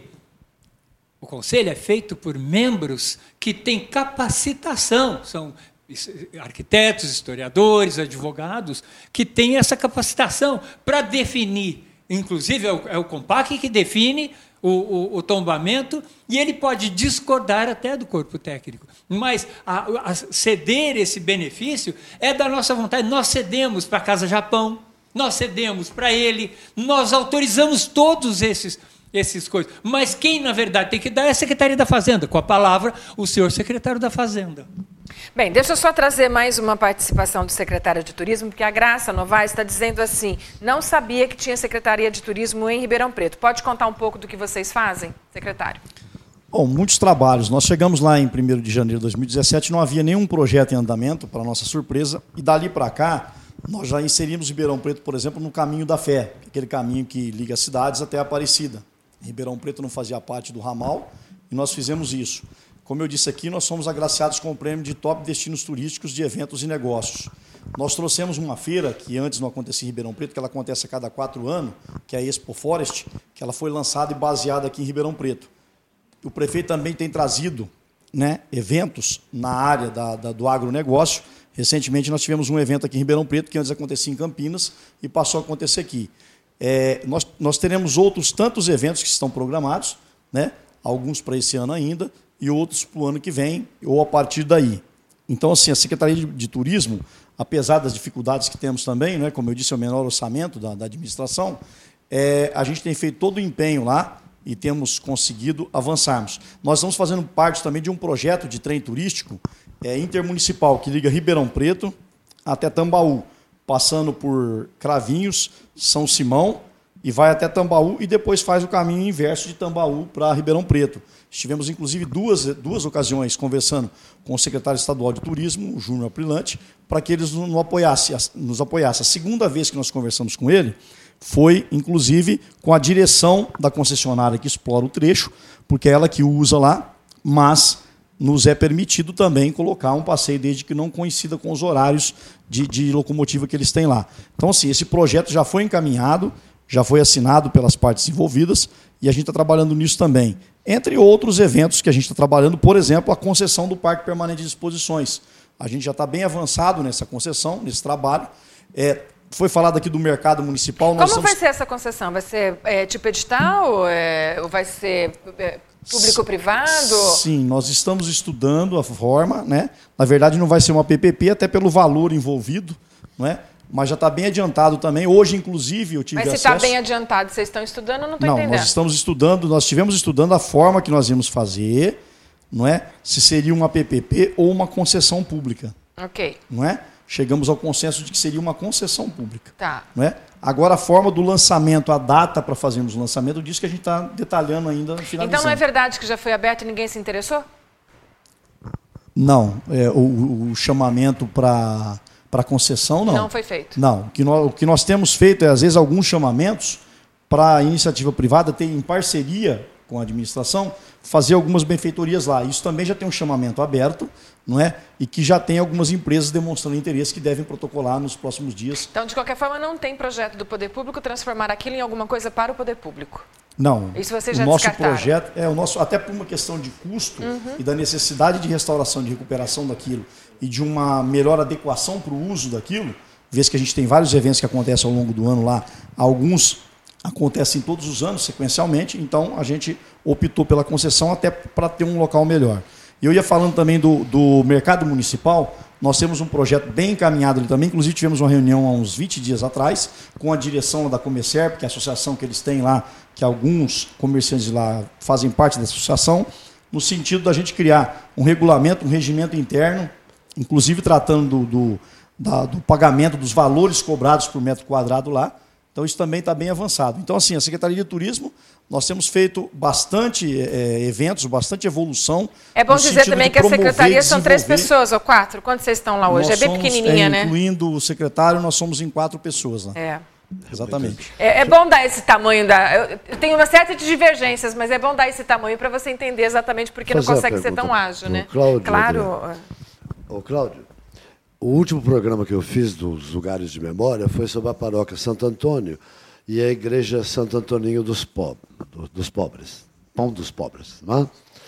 Ali tem um conjunto maravilhoso que está sob risco, porque agora eles vão construir duas torres no fundo da igrejinha e que pode abalar toda aquela construção e até colocar lá abaixo. E consta que a- é, o direito de construção dessas torres também vai ter uma distribuição de apartamentos para Santa Casa, para outras instituições aí, mas inclui a restauração do conjunto arquitetônico por conta da empresa. E que, e que existem quatro projetos de restauração que o Compac nunca aprovou nenhum deles. É verdade? É, na verdade, nenhum projeto chegou ao Compac. É, é, o que nós temos notado, é, aqui na presença de dois ex-secretários, eu estava lembrando na agora, verdade. dois ex-secretários de Três, cultura. Maracas, Gilberto foi secretário. Três, três, três ex-secretários de cultura, né, que a gente sabe aí a dificuldade que a pasta tem, porém, é, a, a gente fica sabendo das coisas, ou por intermédio de terceiros, nunca chega oficialmente ao Conselho do Patrimônio, que é a entidade legítima, né, eh, senhor promotor, é, que, que deve dar o parecer disso, nunca chega por parte do governo um pedido. Nós estamos abertos, nós estamos aguardando. Nós não somos inimigos do governo, pelo contrário, nós estamos ali para so, somar. Embora eu pareça um pouco ácido às vezes na minha maneira. Parece, tá, Cláudio? Obrigado. Mas é- é- é essa coisa é, é por aquela coisa da gente estar sempre sofrendo e está sendo pouco ouvido. Então, é, eu acho que aqui é mais, na verdade, é, essa acidez. É um apelo a, a- a que o governo abra esse diálogo. Nós estamos prontos, somos técnicos, somos pessoas que representamos a sociedade civil legítima. Né? Então, nós estamos abertos a isso. E, e senhor secretário, de, aproveitando, o turismo cultural ele é muito importante. E ele não deve ser apenas voltado para turismo que levem para fora da cidade. Mas nós precisamos pensar no turismo que vem para dentro da cidade. Mostrarmos o nosso patrimônio. Como que nós vamos sair com uma van, com, uma- com um ônibus que vem de outra cidade, mostrando os prédios caídos em Ribeirão Preto? Fica ruim. Então, nós não temos do que nos orgulhar em Ribeirão Preto, na verdade, Então, você tem que temos, Você tem conhecimento de que há uma exigência de restauração pelas construtoras? Não, não, não, não, não sabia desse, dessa exigência. É porque nós temos que ficar alerta que nós vamos construir as torres e vão detonar o patrimônio histórico e não vai restaurar coisa nenhuma. né? É, e, e- e pela lei, no entorno de qualquer bem tombado, qualquer outra edificação, tem que ter a aprovação do Conselho do Patrimônio. Né? Bem, tem uma pergunta aqui que ela foi escrita tudo em caixa alta. É a mesma coisa que eu. Leia, por favor. É, ela tudo em caixa alta. Assim, Adriana, responde. Quem vai liberar para você o uso do palacete? Assim, você falou que já saiu do, do Compac. Então tá na mão de quem? Porque aí a gente pode pedir ajuda para o nosso secretário, porque esse programa também faz essas coisas. Pra, de quem você precisa ajuda? Seria mais da Secretaria do Planejamento. Do né? planejamento. E está faltando o quê? Um, um ava- um avará, um habite? O que, que chama esse documento? Olha, que tá, te faltando sair do despacho. A última informação que a gente teve é que estava na expedição. E eu acho que Gente, todo mundo lá, liga né? lá amanhã, tá? Todo mundo liga lá e fala, ó, eu tô louca para conhecer o palacete, para eles abrirem, precisa de uma autorização sua aí no planejamento. Adriano, sabe uma coisa que eu fico triste? É porque nós, como entidade privada, a gente reconhece o potencial turístico de Ribeirão Preto, que é muito grande aqui, é enorme, uma cidade muito rica. E eu fico triste da, eh, pelo caso que você citou do tamanho da Secretaria de Turismo e pelo orçamento do turismo, orçamento da cultura ser tão baixo. É uma coisa que chega a ser absurda, assim, com o potencial turístico que Ribeirão Preto tem. Sendo né? com as Exato. cervejarias, Com tanto que nós temos mais de né? 20 cervejarias artesanal aqui em Ribeirão Preto que não são exploradas, poderia cair num circuito de explorar isso. O quadrilátero paulista mesmo, que é uma zona perigosa de se andar à noite ali, mas poderia funcionar à noite, como o pinguim funciona ali, mas única e exclusivamente o, o pinguim ali no caso, né? Eu penso como se fosse aquele centro funcionando à noite, o quadrilátero paulista tivesse artista, que muitos artistas, se você passar pelo centro, eles se gastronômico, né? Um apresentam. cultural. Um ponto gastronômico, um ponto cultural, e isso não acaba acontecendo. Os investimentos de turismo de Ribeirão- de Ribeirão Preto são esse caminho da fé, que eu acho que não traz é, tanto Esse ganho para a tipo de- população assim, quanto um, um outro tipo de investimento. Como já foi investido em Stock Car e todo esse investimento em economia, em agricultura, esses projetos aqui n- acabam não atingindo, acho que toda a massa da população, quanto uma intervenção que eu sei que foi promessa do nosso prefeito, né, que ele faria uma revitalização do centro. Ele inclusive chegou até a conversar comigo sobre isso, a revitalização do centro. E eu vejo que essa revitalização do centro, ela tem sido tomada por entidades privadas, né? Por exemplo, é, são todos o, o Cláudio, o, o Travessa, que investiu no Camilo de Matos, a galera do, do- da família Biagi, que investiu na Casa da Memória O Italiana. da Memória Italiana. Hector, Todos de um privados. que nós estamos esquecendo, que é o Grupo SEB investindo aqui, né? Nesse O Grupo SEB todo. investindo aqui, É, exatamente. é, a revitalização desse complexo é algo que vai trazer muita coisa legal para o Gente, o centro. tema está na pauta nacional. Em São Paulo aconteceu, terminou acho que anteontem, um encontro enorme sobre economia criativa. A Unesco lançou um livro trazendo toda a história da economia criativa no Brasil. O prefeito está indo semana que vem à cidade de Barcelona para participar de um congresso sobre Smart City, a cidade inteligente. e uma cidade, já chegou já? E uma cidade que é, ah é, né, era se- semana passada, já, ou foi teve sábado e domingo, é que a gente trabalha no sábado e domingo e esquece.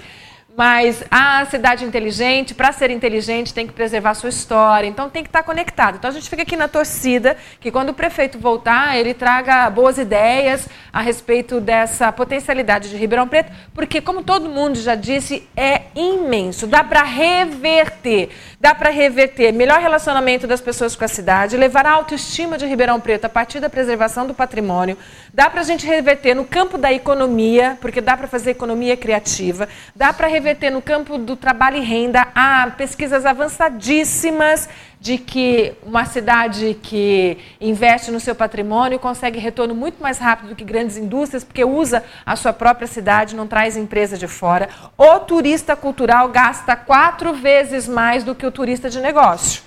E Exato. não destrói a sua cidade. Exato. Pesquisa, estou falando ciência, não estou falando Além do- opinião própria. Além do que, Adriana, existem no centro da cidade 580 salas vazias. Exatamente, Desocupados, prédios. vazios Desocupados. urbanos grandes. Mas eu acho Posso- que cabe uma, uma coisa que é o seguinte: a gente está tentando ir longe, mas precisa cortar a árvore antes que ela derrube o museu. Precisa liberar ele para poder trabalhar, para a gente poder começar a ter as coisas. Exato. Posso, posso dar uma, uma resposta até para o que o Hector falou?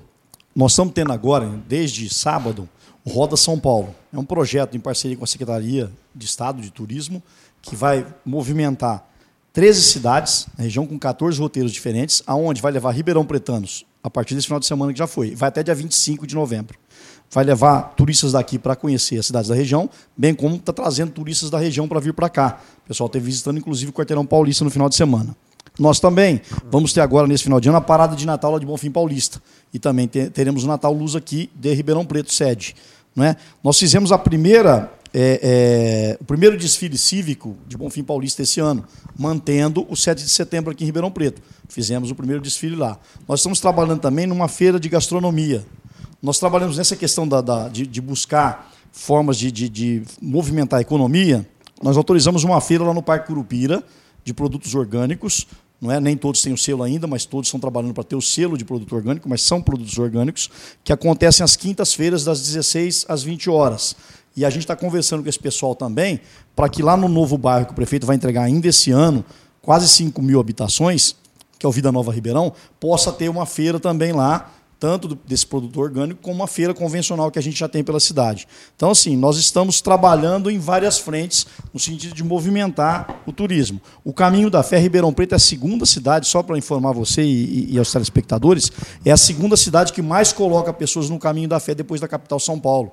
Então é uma forma também de atrair turista para cá. Porque os turistas não vêm aqui, já vem, desembarca de avião, ou de carro, ou de ônibus, e já vai para o caminho da fé. Ele vai pousar pelo menos uma noite aqui, ou talvez até mais, porque ele vai sair normalmente pela madrugada para fazer o caminho da fé. Então, nós estamos, eu queria aproveitar, Baús, até adiantar um processo que nós estamos eh, trabalhando na secretaria, que nós vamos pedir autorização do Compac, né? Você pode até me dizer se é o Compac mesmo que fez o tombamento, porque nós estamos pretendendo fazer um portal de largada, de saída do caminho da fé, em frente da catedral, naquela praça que fica à frente da catedral.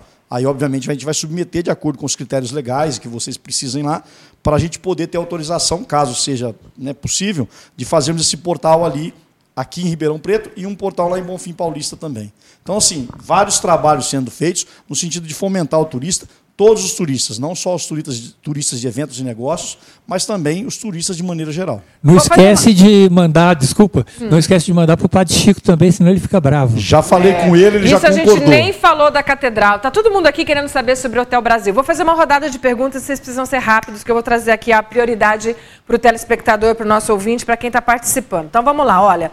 É, o Roberto Rossini está dizendo que o tema é importante. Obrigado, Roberto. Luiz Eduardo de Cário, ele está afirmando assim, Mônica, rápido, roubaram algumas peças do Museu Histórico de Ribeirão Preto e queria saber se alguém está acompanhando essa investigação.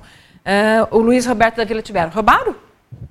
É, faz alguns meses, acho que foi no início do ano passado, é, houve sim um furto e foram tomadas medidas de segurança, em, é, colocação de, de, enfim, de fio, de circuito interno e tal. Então tá- tem, tem tido um cuidado em relação a isso e, a, e as investigações estão sendo tocadas no, nas Posso fazer uma instituições. intervenção? Claro. Os furtos. Até porque o senhor pediu segurança para o espaço, é, né? é, uma, é uma das medidas nossas, é justamente é, melhorar a questão de segurança. Mas é fundamental para que, para que se tenha em mente né, se há furto ou não, que se faça a catalogação das peças. Para isso, precisa, o Cláudio lembrou bem, você precisa ter um profissional, um museólogo. Né? A atual gestão não tem um museólogo. Se o museu não sabe quais são suas peças, o que, que integra o seu acervo, se desaparecer alguma coisa lá, nem, nem- é, corre o risco de se perceber que houve um furto.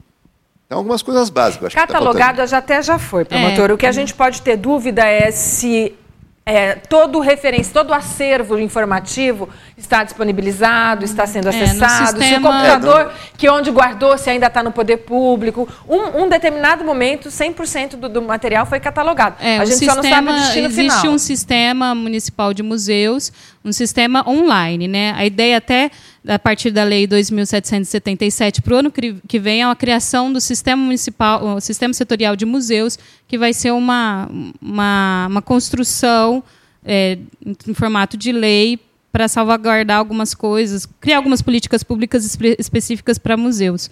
É, existe esse sistema, ele está no site da Secretaria Municipal de Cultura, onde tá, tem boa parte do acervo, tanto do MIS quanto do Museu Histórico do Café. A catalogação ela existe, ela já foi feita, até pela, pela, pela museóloga, e, e aí alguma uma parte ainda não, não chegou ao sistema online, mas há essa catalogação, há essa, esse levantamento do acervo museológico dos museus histórico do café e do MIS. É, o, só respondendo em relação a, a um museólogo que ele da a pessoa que ficou no lugar da Maria Luísa, o Júnior, ele é arquiteto e a função, o cargo dele, o, o cargo que ele ocupa, ele é administrativo. É lógico que é muito melhor se os dois cons conseguissem estar dentro de um, de um mesmo lugar. Né? Mas até o cargo, é, embora a Maria Luísa fosse museóloga, ela ocupava um cargo administrativo dentro do espaço do museu, que diz respeito a a folha de pagamento, a funciona funcionamento estrutural do museu. No Plano Municipal de Cultura de 2010, ele prevê um organograma é, para ir prever no organograma um cargo de museólogo. Só que aí teria que abrir um concurso público e tal. E Até porque, gente, são cinco museus em Ribeirão Preto. Alguns editais, para trazer o dinheiro para Ribeirão Preto, afirmam assim: olha, só vou te dar dinheiro se um museólogo assinar. Então, Ribeirão nem pode concorrer a alguns editais porque não tem museólogo é, o, o PROAC, assim. O PROAC editais, nós fomos contemplados o ano passado. É, muito pelo, pelo, pela iniciativa da Maria Luísa, né, que vai promover o restauro de 80 peças do acervo e também tem um trabalho muito legal de formação e difusão do museu do, eh, do museu histórico. Bem, olha, o Mário, ele é de Bonfim, ele é personagem da história, porque ele está falando assim, ó, como pode ter tanto entrave na execução de restauração?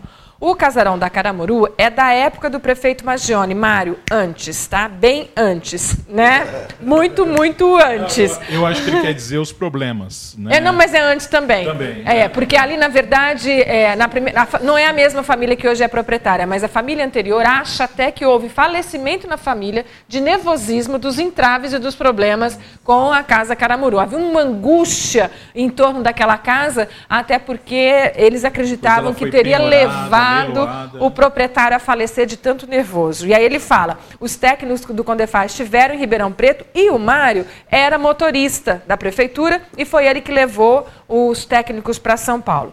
Alguns cargos precisam ser técnicos, está dizendo o José Mário. Não pode e não cabe indicações políticas. A Graça já fez a pergunta dela. O Dias Rogério.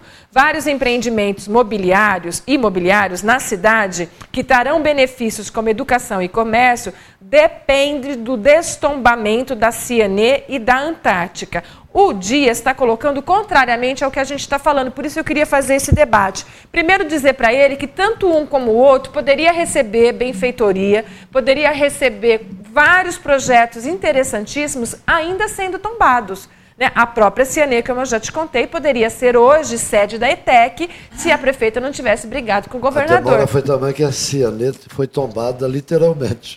Pegou fogo nesse caminho Tombou. todo, né? Mas, mas só fogo. como esclarecimento, Pode. Antártica, o tombamento foi em comum acordo com os proprietários. Exato. Eu participei é, de todo o levantamento é, físico do local. Nós chegamos à conclusão que quatro ou cinco elementos lá dentro deveriam ser preservados e houve a concordância. Eles, os, os empresários ali que vão fazer o empreendimento, eles vão são, utilizar. São quatro edificações e a caixa d'água. E a caixa quatro edificações e a caixa d'água. Eles vão utilizar desses edifícios históricos, eles não estão atrapalhando o projeto. Inclusive o projeto, eu tive acesso ao projeto, que é até de um grupo chamado Orbe, em São Paulo, é, um, é, é maravilhoso né, do, do, novo shopping uhum. ali, incorporando Bem, no, o antigo ao no novo. No caso da Ciane Matarazzo foi birra política. No caso da, da Antártica é econômico. É, econômico. é absolutamente é. econômico. A crise, eu conversei com é. eles, eles disseram que tinha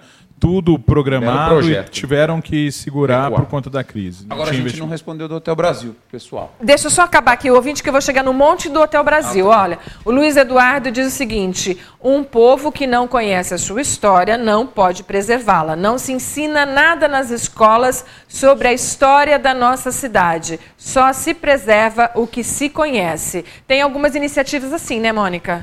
Sim, o departamento. É, eu, na verdade, sou funcionária da Secretaria Municipal de Educação.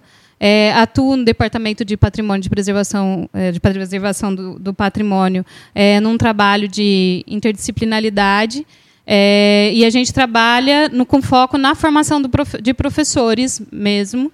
É, é, facultativa a formação, então é, há, há pouca adesão em relação a esse processo, mas tem um, um, um, outro, uma outra iniciativa dentro do CAAF, que é o Centro de Formação também, só que específico da educação, que também tem ações de iniciativa, de, dessa inicia, iniciativa, desculpa.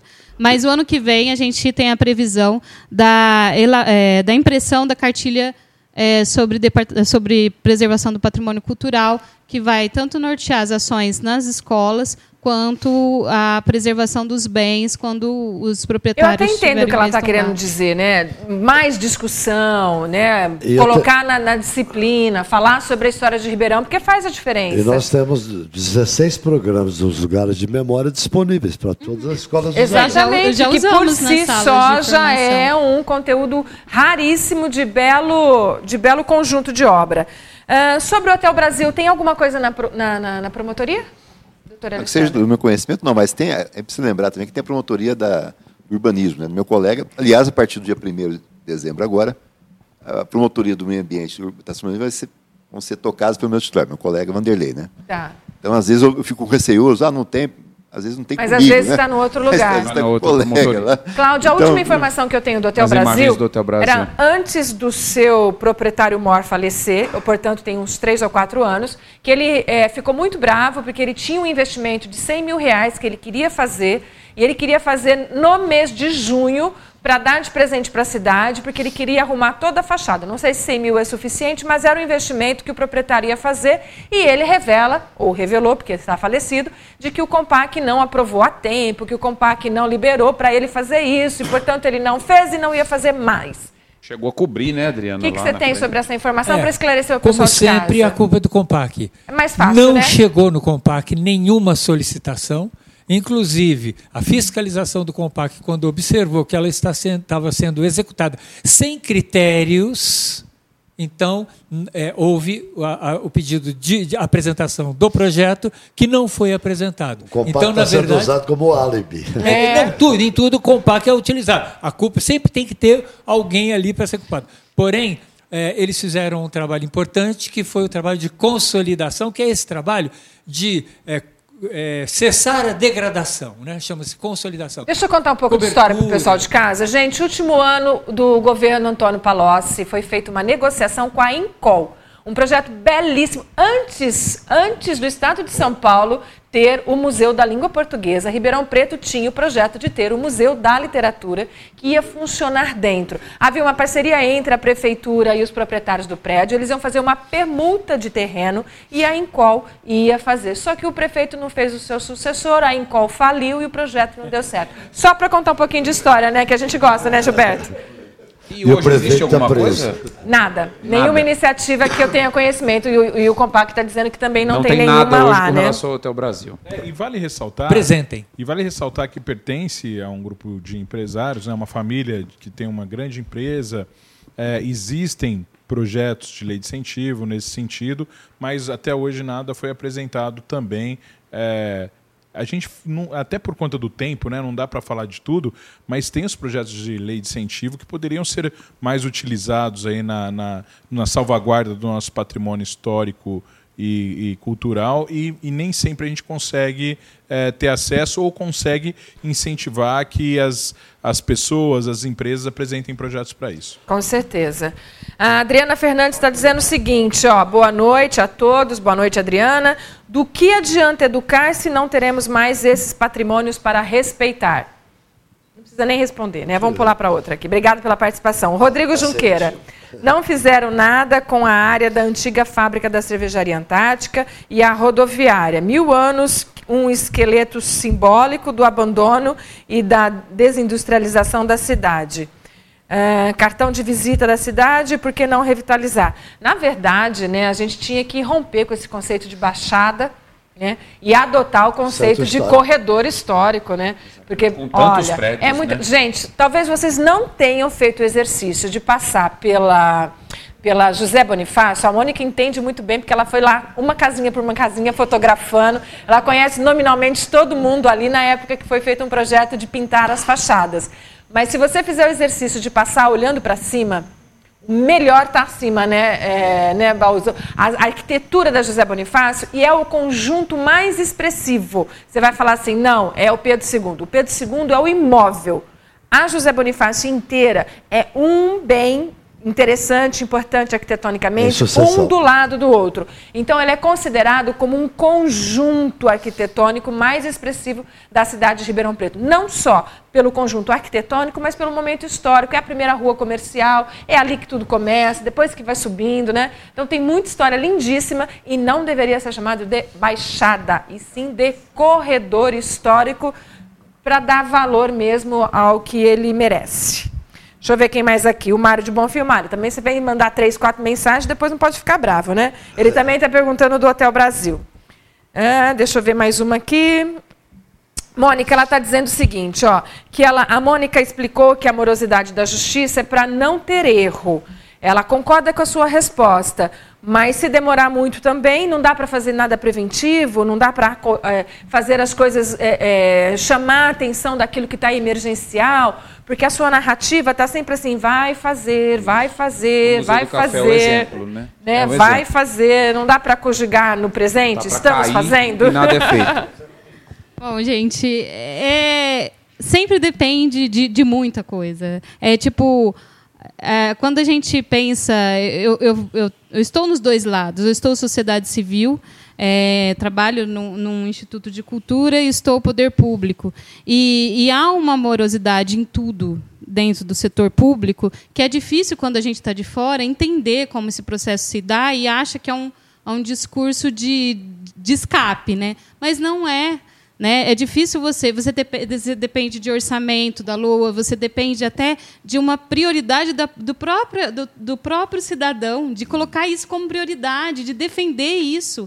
Então, quando a gente chega é, e fala para um grupo de pessoas que não são da área cultural que tem que se investir em cultura mais do que se investir em educação, porque educação sozinha não dá conta, ela precisa da cultura.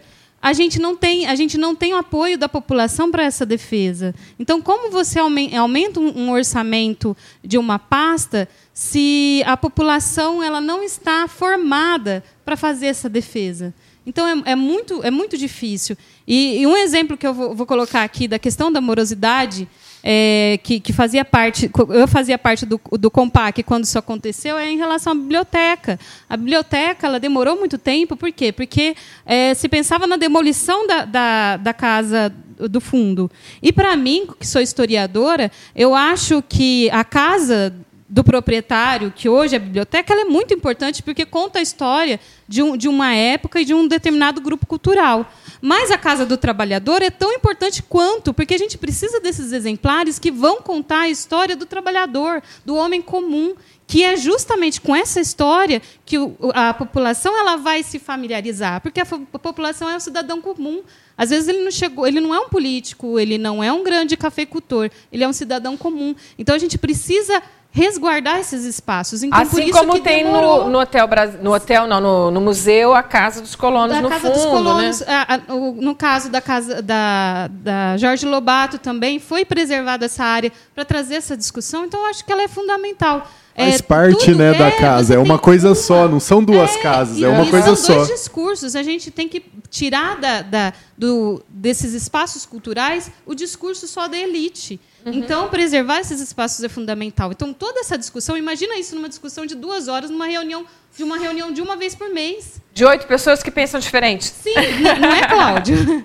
Então, então 21, pe- eu tô falando oito, é que normalmente é o número que você vai. pensa nisso, e aí você não tem só o processo do convencimento do, do colega do Compac, é um processo do convencimento é, dos colegas que estão trabalhando com você na secretaria, é, da gestão como um todo. Então, é um processo, processo mo- moroso Da população. da população de ah porque gente a gente deixou que o dinheiro do carnaval que é uma que é uma é um patrimônio material da nossa cidade que tá que inclusive os bambas é anterior a, É, a mais antiga do mais Brasil. antiga do Brasil a gente permitiu que essa verba ela fosse destinada à propaganda de prevenção à dengue Ah. e a gente achou isso bonito Tem, tem uma Então, pessoa assim, falando ali, Mônica, justamente isso. mudar. Enquanto a gente está falando aqui, eu vi um, Uhum. passar por ali uma pessoa dizendo: Ah, vocês estão discutindo patrimônio histórico, mas e a saúde, né? Exato. Você infelizmente- entende que quando você investe em cultura, você economiza em saúde, você. Eu, eu sou educadora, eu sei que o- a cultura, quando se investe em cultura, você economiza na educação, você economiza na saúde, você economiza na assistência social. Precisa mudar a visão. E não é só do poder público. É também de quem coloca os representantes. E aí eu vou dar razão para a lugar. Mônica. Não sei, a gente já contou aqui que a gente foi secretária. Então, por quatro anos, eu ia em todas as audiências públicas que a prefeitura fazia para ver para onde ia o orçamento. Eu entrei e eu saí e eu nunca vi um cidadão da cidade de Ribeirão Preto ir numa reunião como essa e colocar a cultura como pauta de reivindicação. Eu entrava feliz achando que ia acontecer e ia embora triste, porque nunca teve um cidadão ribeirão pretano que foi em uma dessas reuniões para dizer assim, olha, eu quero cultura para o meu bairro, para a minha cidade, para a minha localidade. Realmente é uma, uma, uma dificuldade, tanto que Você leva tem- o Ciro... Tem mais duas testemunhas aqui. É, vocês também, né? E aí eu levo o Ciro a dizer o seguinte, e não quero tirar a sua razão, Ciro, só quero colocar em discussão. Tem alguns prédios que não vale a pena reformar. É melhor derrubar e construir novos prédios. É, o, o Compac é, delibera sobre isso. Aquilo que chega lá e não tem valor histórico, vocês. é, ou tudo que vai tomba. Eu queria só acrescentar sobre o Hotel Brasil, Adriano. Sim?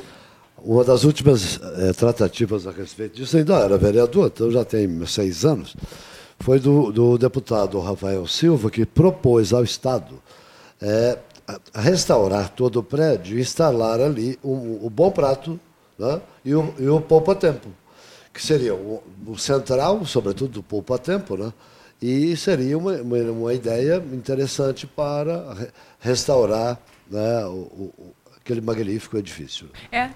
É, tem três casos é, curiosos em Ribeirão Preto dessa questão de é, não serem casos de tombamento.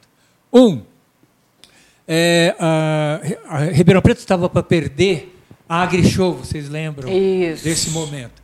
Para preservar a AgriShow em Ribeirão Preto, entraram com o pedido de tombamento Em da AgriShow. 2009. Ou seja, Não. tombar o quê? O nome? Tá bom, vocês fiquem com o nome AgriShow e eles iam levar a feira embora. Mas É. foi, Não, us- não, é- mas é foi usado o nome da do feira, patrimônio né? material. Foi. Segundo, é, o comercial e o Botafogo tiveram com os seus problemas financeiros todos estabelecidos. Acharam, vieram pedir, foram pedir o tombamento do estádio Palma Travassos.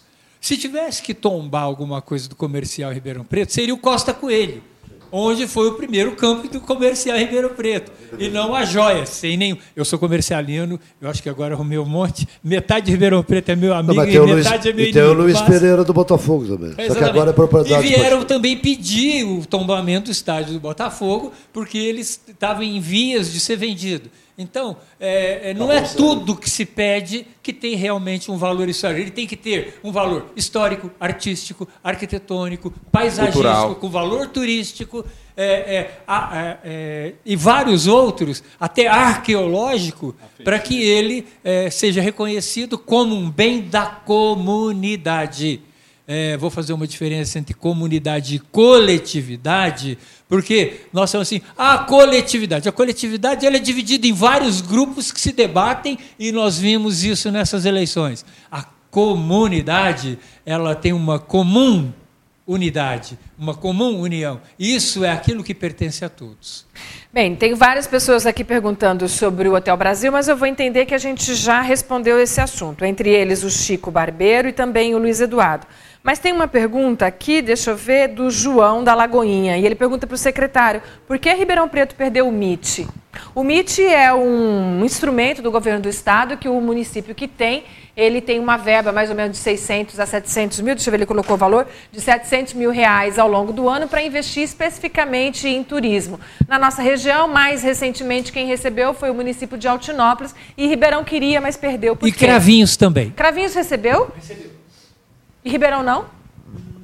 Muito bom, agradeço a ele pela pergunta. Eu já tinha anotado aqui para falar do Plano Municipal de Turismo. A primeira vez que Ribeirão Preto tem um Plano Municipal de Turismo foi agora. Queria até agradecer à Câmara também, que eles aprovaram lá por unanimidade, os que votaram, o nosso primeiro plano. E por que que eu estou falando do plano? Um dos requisitos para nós acessarmos a verba do MIT, que é município de interesse turístico, é termos o Plano Municipal de Turismo. O outro é termos o CONTUR, que é o Conselho Municipal de Turismo, enfim, e alguns outros. Então, a partir de então, o Plano Municipal de Turismo ele é feito de um ano para o outro. Quando nós chegamos em 17, não tinha nada, como eu já disse aqui, nenhum projeto em andamento. Aí nós fizemos em 2017 e 2018 o levantamento que a gente precisava para fazer o Plano Municipal de Turismo e agora dentro de no mais tardar uns 15 dias, porque faltava só um registro das seis últimas atas do Conturp né, no cartório. Já saiu hoje, acho que já buscaram, amanhã buscarão, enfim. E aí então a gente vai poder ter acesso ao MIT. Então nós não perdemos o MIT. Na verdade, nós não tínhamos como acessá-lo, porque não tinha o Plano Municipal de Turismo e o Conturp estava desatualizado e outras coisas mais. E aí a gente já fez isso. Então em E 2019 também, vem. se Deus quiser, nós vamos dar entrada ainda esse ano. Ju, já põe na pauta aí Esse que em 2019 nós vamos falar do Se MIT. Deus quiser, vamos falar do MIT. E eu queria aproveitar também essa oportunidade que nós tivemos recentemente o Fundo de Turismo, não é? O prefeito aprovou um, a- a- publicou um decreto aonde que os recursos advindos da, do mercado municipal, que ele veio em setembro do ano passado para a Secretaria de Turismo. Então, os recursos com as locações lá dos boxes do mercado municipal, as bancas do calçadão e também as locações do Parque Permanente de Exposições, não é? Viesse para fomento do turismo ou investimento na recuperação dos próprios. Então agora foi também, quero agradecer novamente à Câmara pelo apoio, foi aprovado também por unanimidade o Fundo de Turismo, aonde esses recursos virão para que a gente tenha um pouco mais de recurso então para fomentar, obviamente, o turismo ou na recuperação dos próprios quando necessário for. Gente, o bom mesmo é que tem gente contra, tem gente a favor. Por exemplo, aqui, olha, estão dizendo, a Patrícia está dizendo que o programa é bom, que bom, é, dá até dor no coração de participar do centro da cidade. Mas tem o Flávio, por exemplo, que está dizendo que a gente tem que dar conta de problemas muito emergenciais, como a questão da Coab, da CODEP, da Transep, são instituições públicas que estão com muitos problemas financeiros, como ele deve ter visto aqui mesmo nesse programa, na segunda-feira passada. Ele acha que a gente tem que dar conta desses problemas e só depois discutir a questão do patrimônio. Olha, a gente vai fazer junto, tá bom? Quem gosta mais de uma coisa faz uma coisa, quem gosta mais de outra coisa faz outra coisa e a gente faz junto porque tem recurso humano para isso. Pô, Posso dar uma- Né? fazer uma intervenção? Pois não. Eu acho que a gente tem que perder essa mentalidade que cultura é despesa. Está no passivo ali da contabilidade. É, o, eu- o evento que eu participei lá na Casa do Lobato, um historiador, esqueci o nome dele, acho que é Renato, se não me engano é Renato. Renato, historiador do Compac, fez, fez um- uma frase que eu achei lindíssima. Né? Ele- aliás, ele citou, citou o presidente francês, que disse que o petróleo francês são os museus. A França amealha, re- é o país que mais recebe turistas no mundo, recebe uma fortuna desses turistas que vão lá para gastar, aí não vai lá só ver o museu. Além do ingresso no museu, ele se hospeda no hotel, gasta nos restaurantes, se desloca na cidade. Então, a gente precisa perder essa mentalidade que cultura é só despesa. Ah, vai tirar dinheiro da educação, vai tirar dinheiro da saúde, para gastar com museu, para gastar com cultura. A gente tem que ter uma visão mais avançada enxergar na cultura, nos aparelhos culturais, nos museus, nas atrações culturais, uma fonte de riqueza, de investimento. Mas os brasileiros visitavam mais o Louvre do que o Museu é. Nacional. Por quê? Porque o Louvre é o Louvre, né? e, o, e o Museu Nacional estava largado. Vou dar um exemplo. Eu sei que a gente vai criticar aqui o que eu vou falar. Mas a última vez que eu, que eu tive lá no Nacional, custava dois reais o ingresso. É um valor irrisório. É incapaz de manter, acho que sequer o básico, o museu.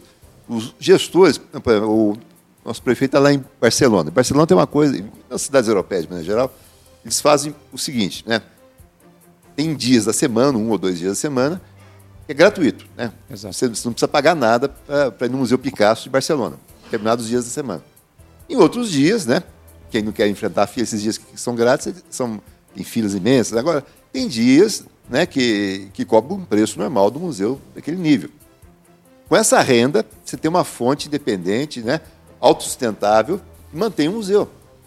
Com certeza. Gente, nosso programa está terminando e eu preciso acabar dizendo para vocês, olha, respeito o direito de todo mundo de dar opinião, pode escrever, pode falar, pode falar que gosta, falar que não gosta, não tem problema nenhum. Mas vou deixar aqui uma informação para vocês. Em 2008, quando a gente passou uma enorme crise econômica na Europa, há muitas pesquisas que afirmam que a Inglaterra só não sucumbiu por causa da sua cultura e da sua economia criativa. Em 1995, quando abre o mercado, entra em crise a Grécia e eles estavam perdendo a identidade do seu povo, eles resolveram restaurar todos os patrimônios gregos para poder deixar o povo mais feliz com o seu próprio país. Cultura é importante, faz a diferença e se a gente tivesse ela, a gente não teria muitos outros problemas. É porque não temos cultura que a gente tem tantos problemas que vocês iluminaram aqui, tá bom? Bem, a gente termina aqui. Obrigada a todos pela participação, obrigada a todo mundo. Você de casa, muito obrigada. Desculpa não ter lido a pergunta de todo mundo. E o Mentoria volta outro dia. Até já.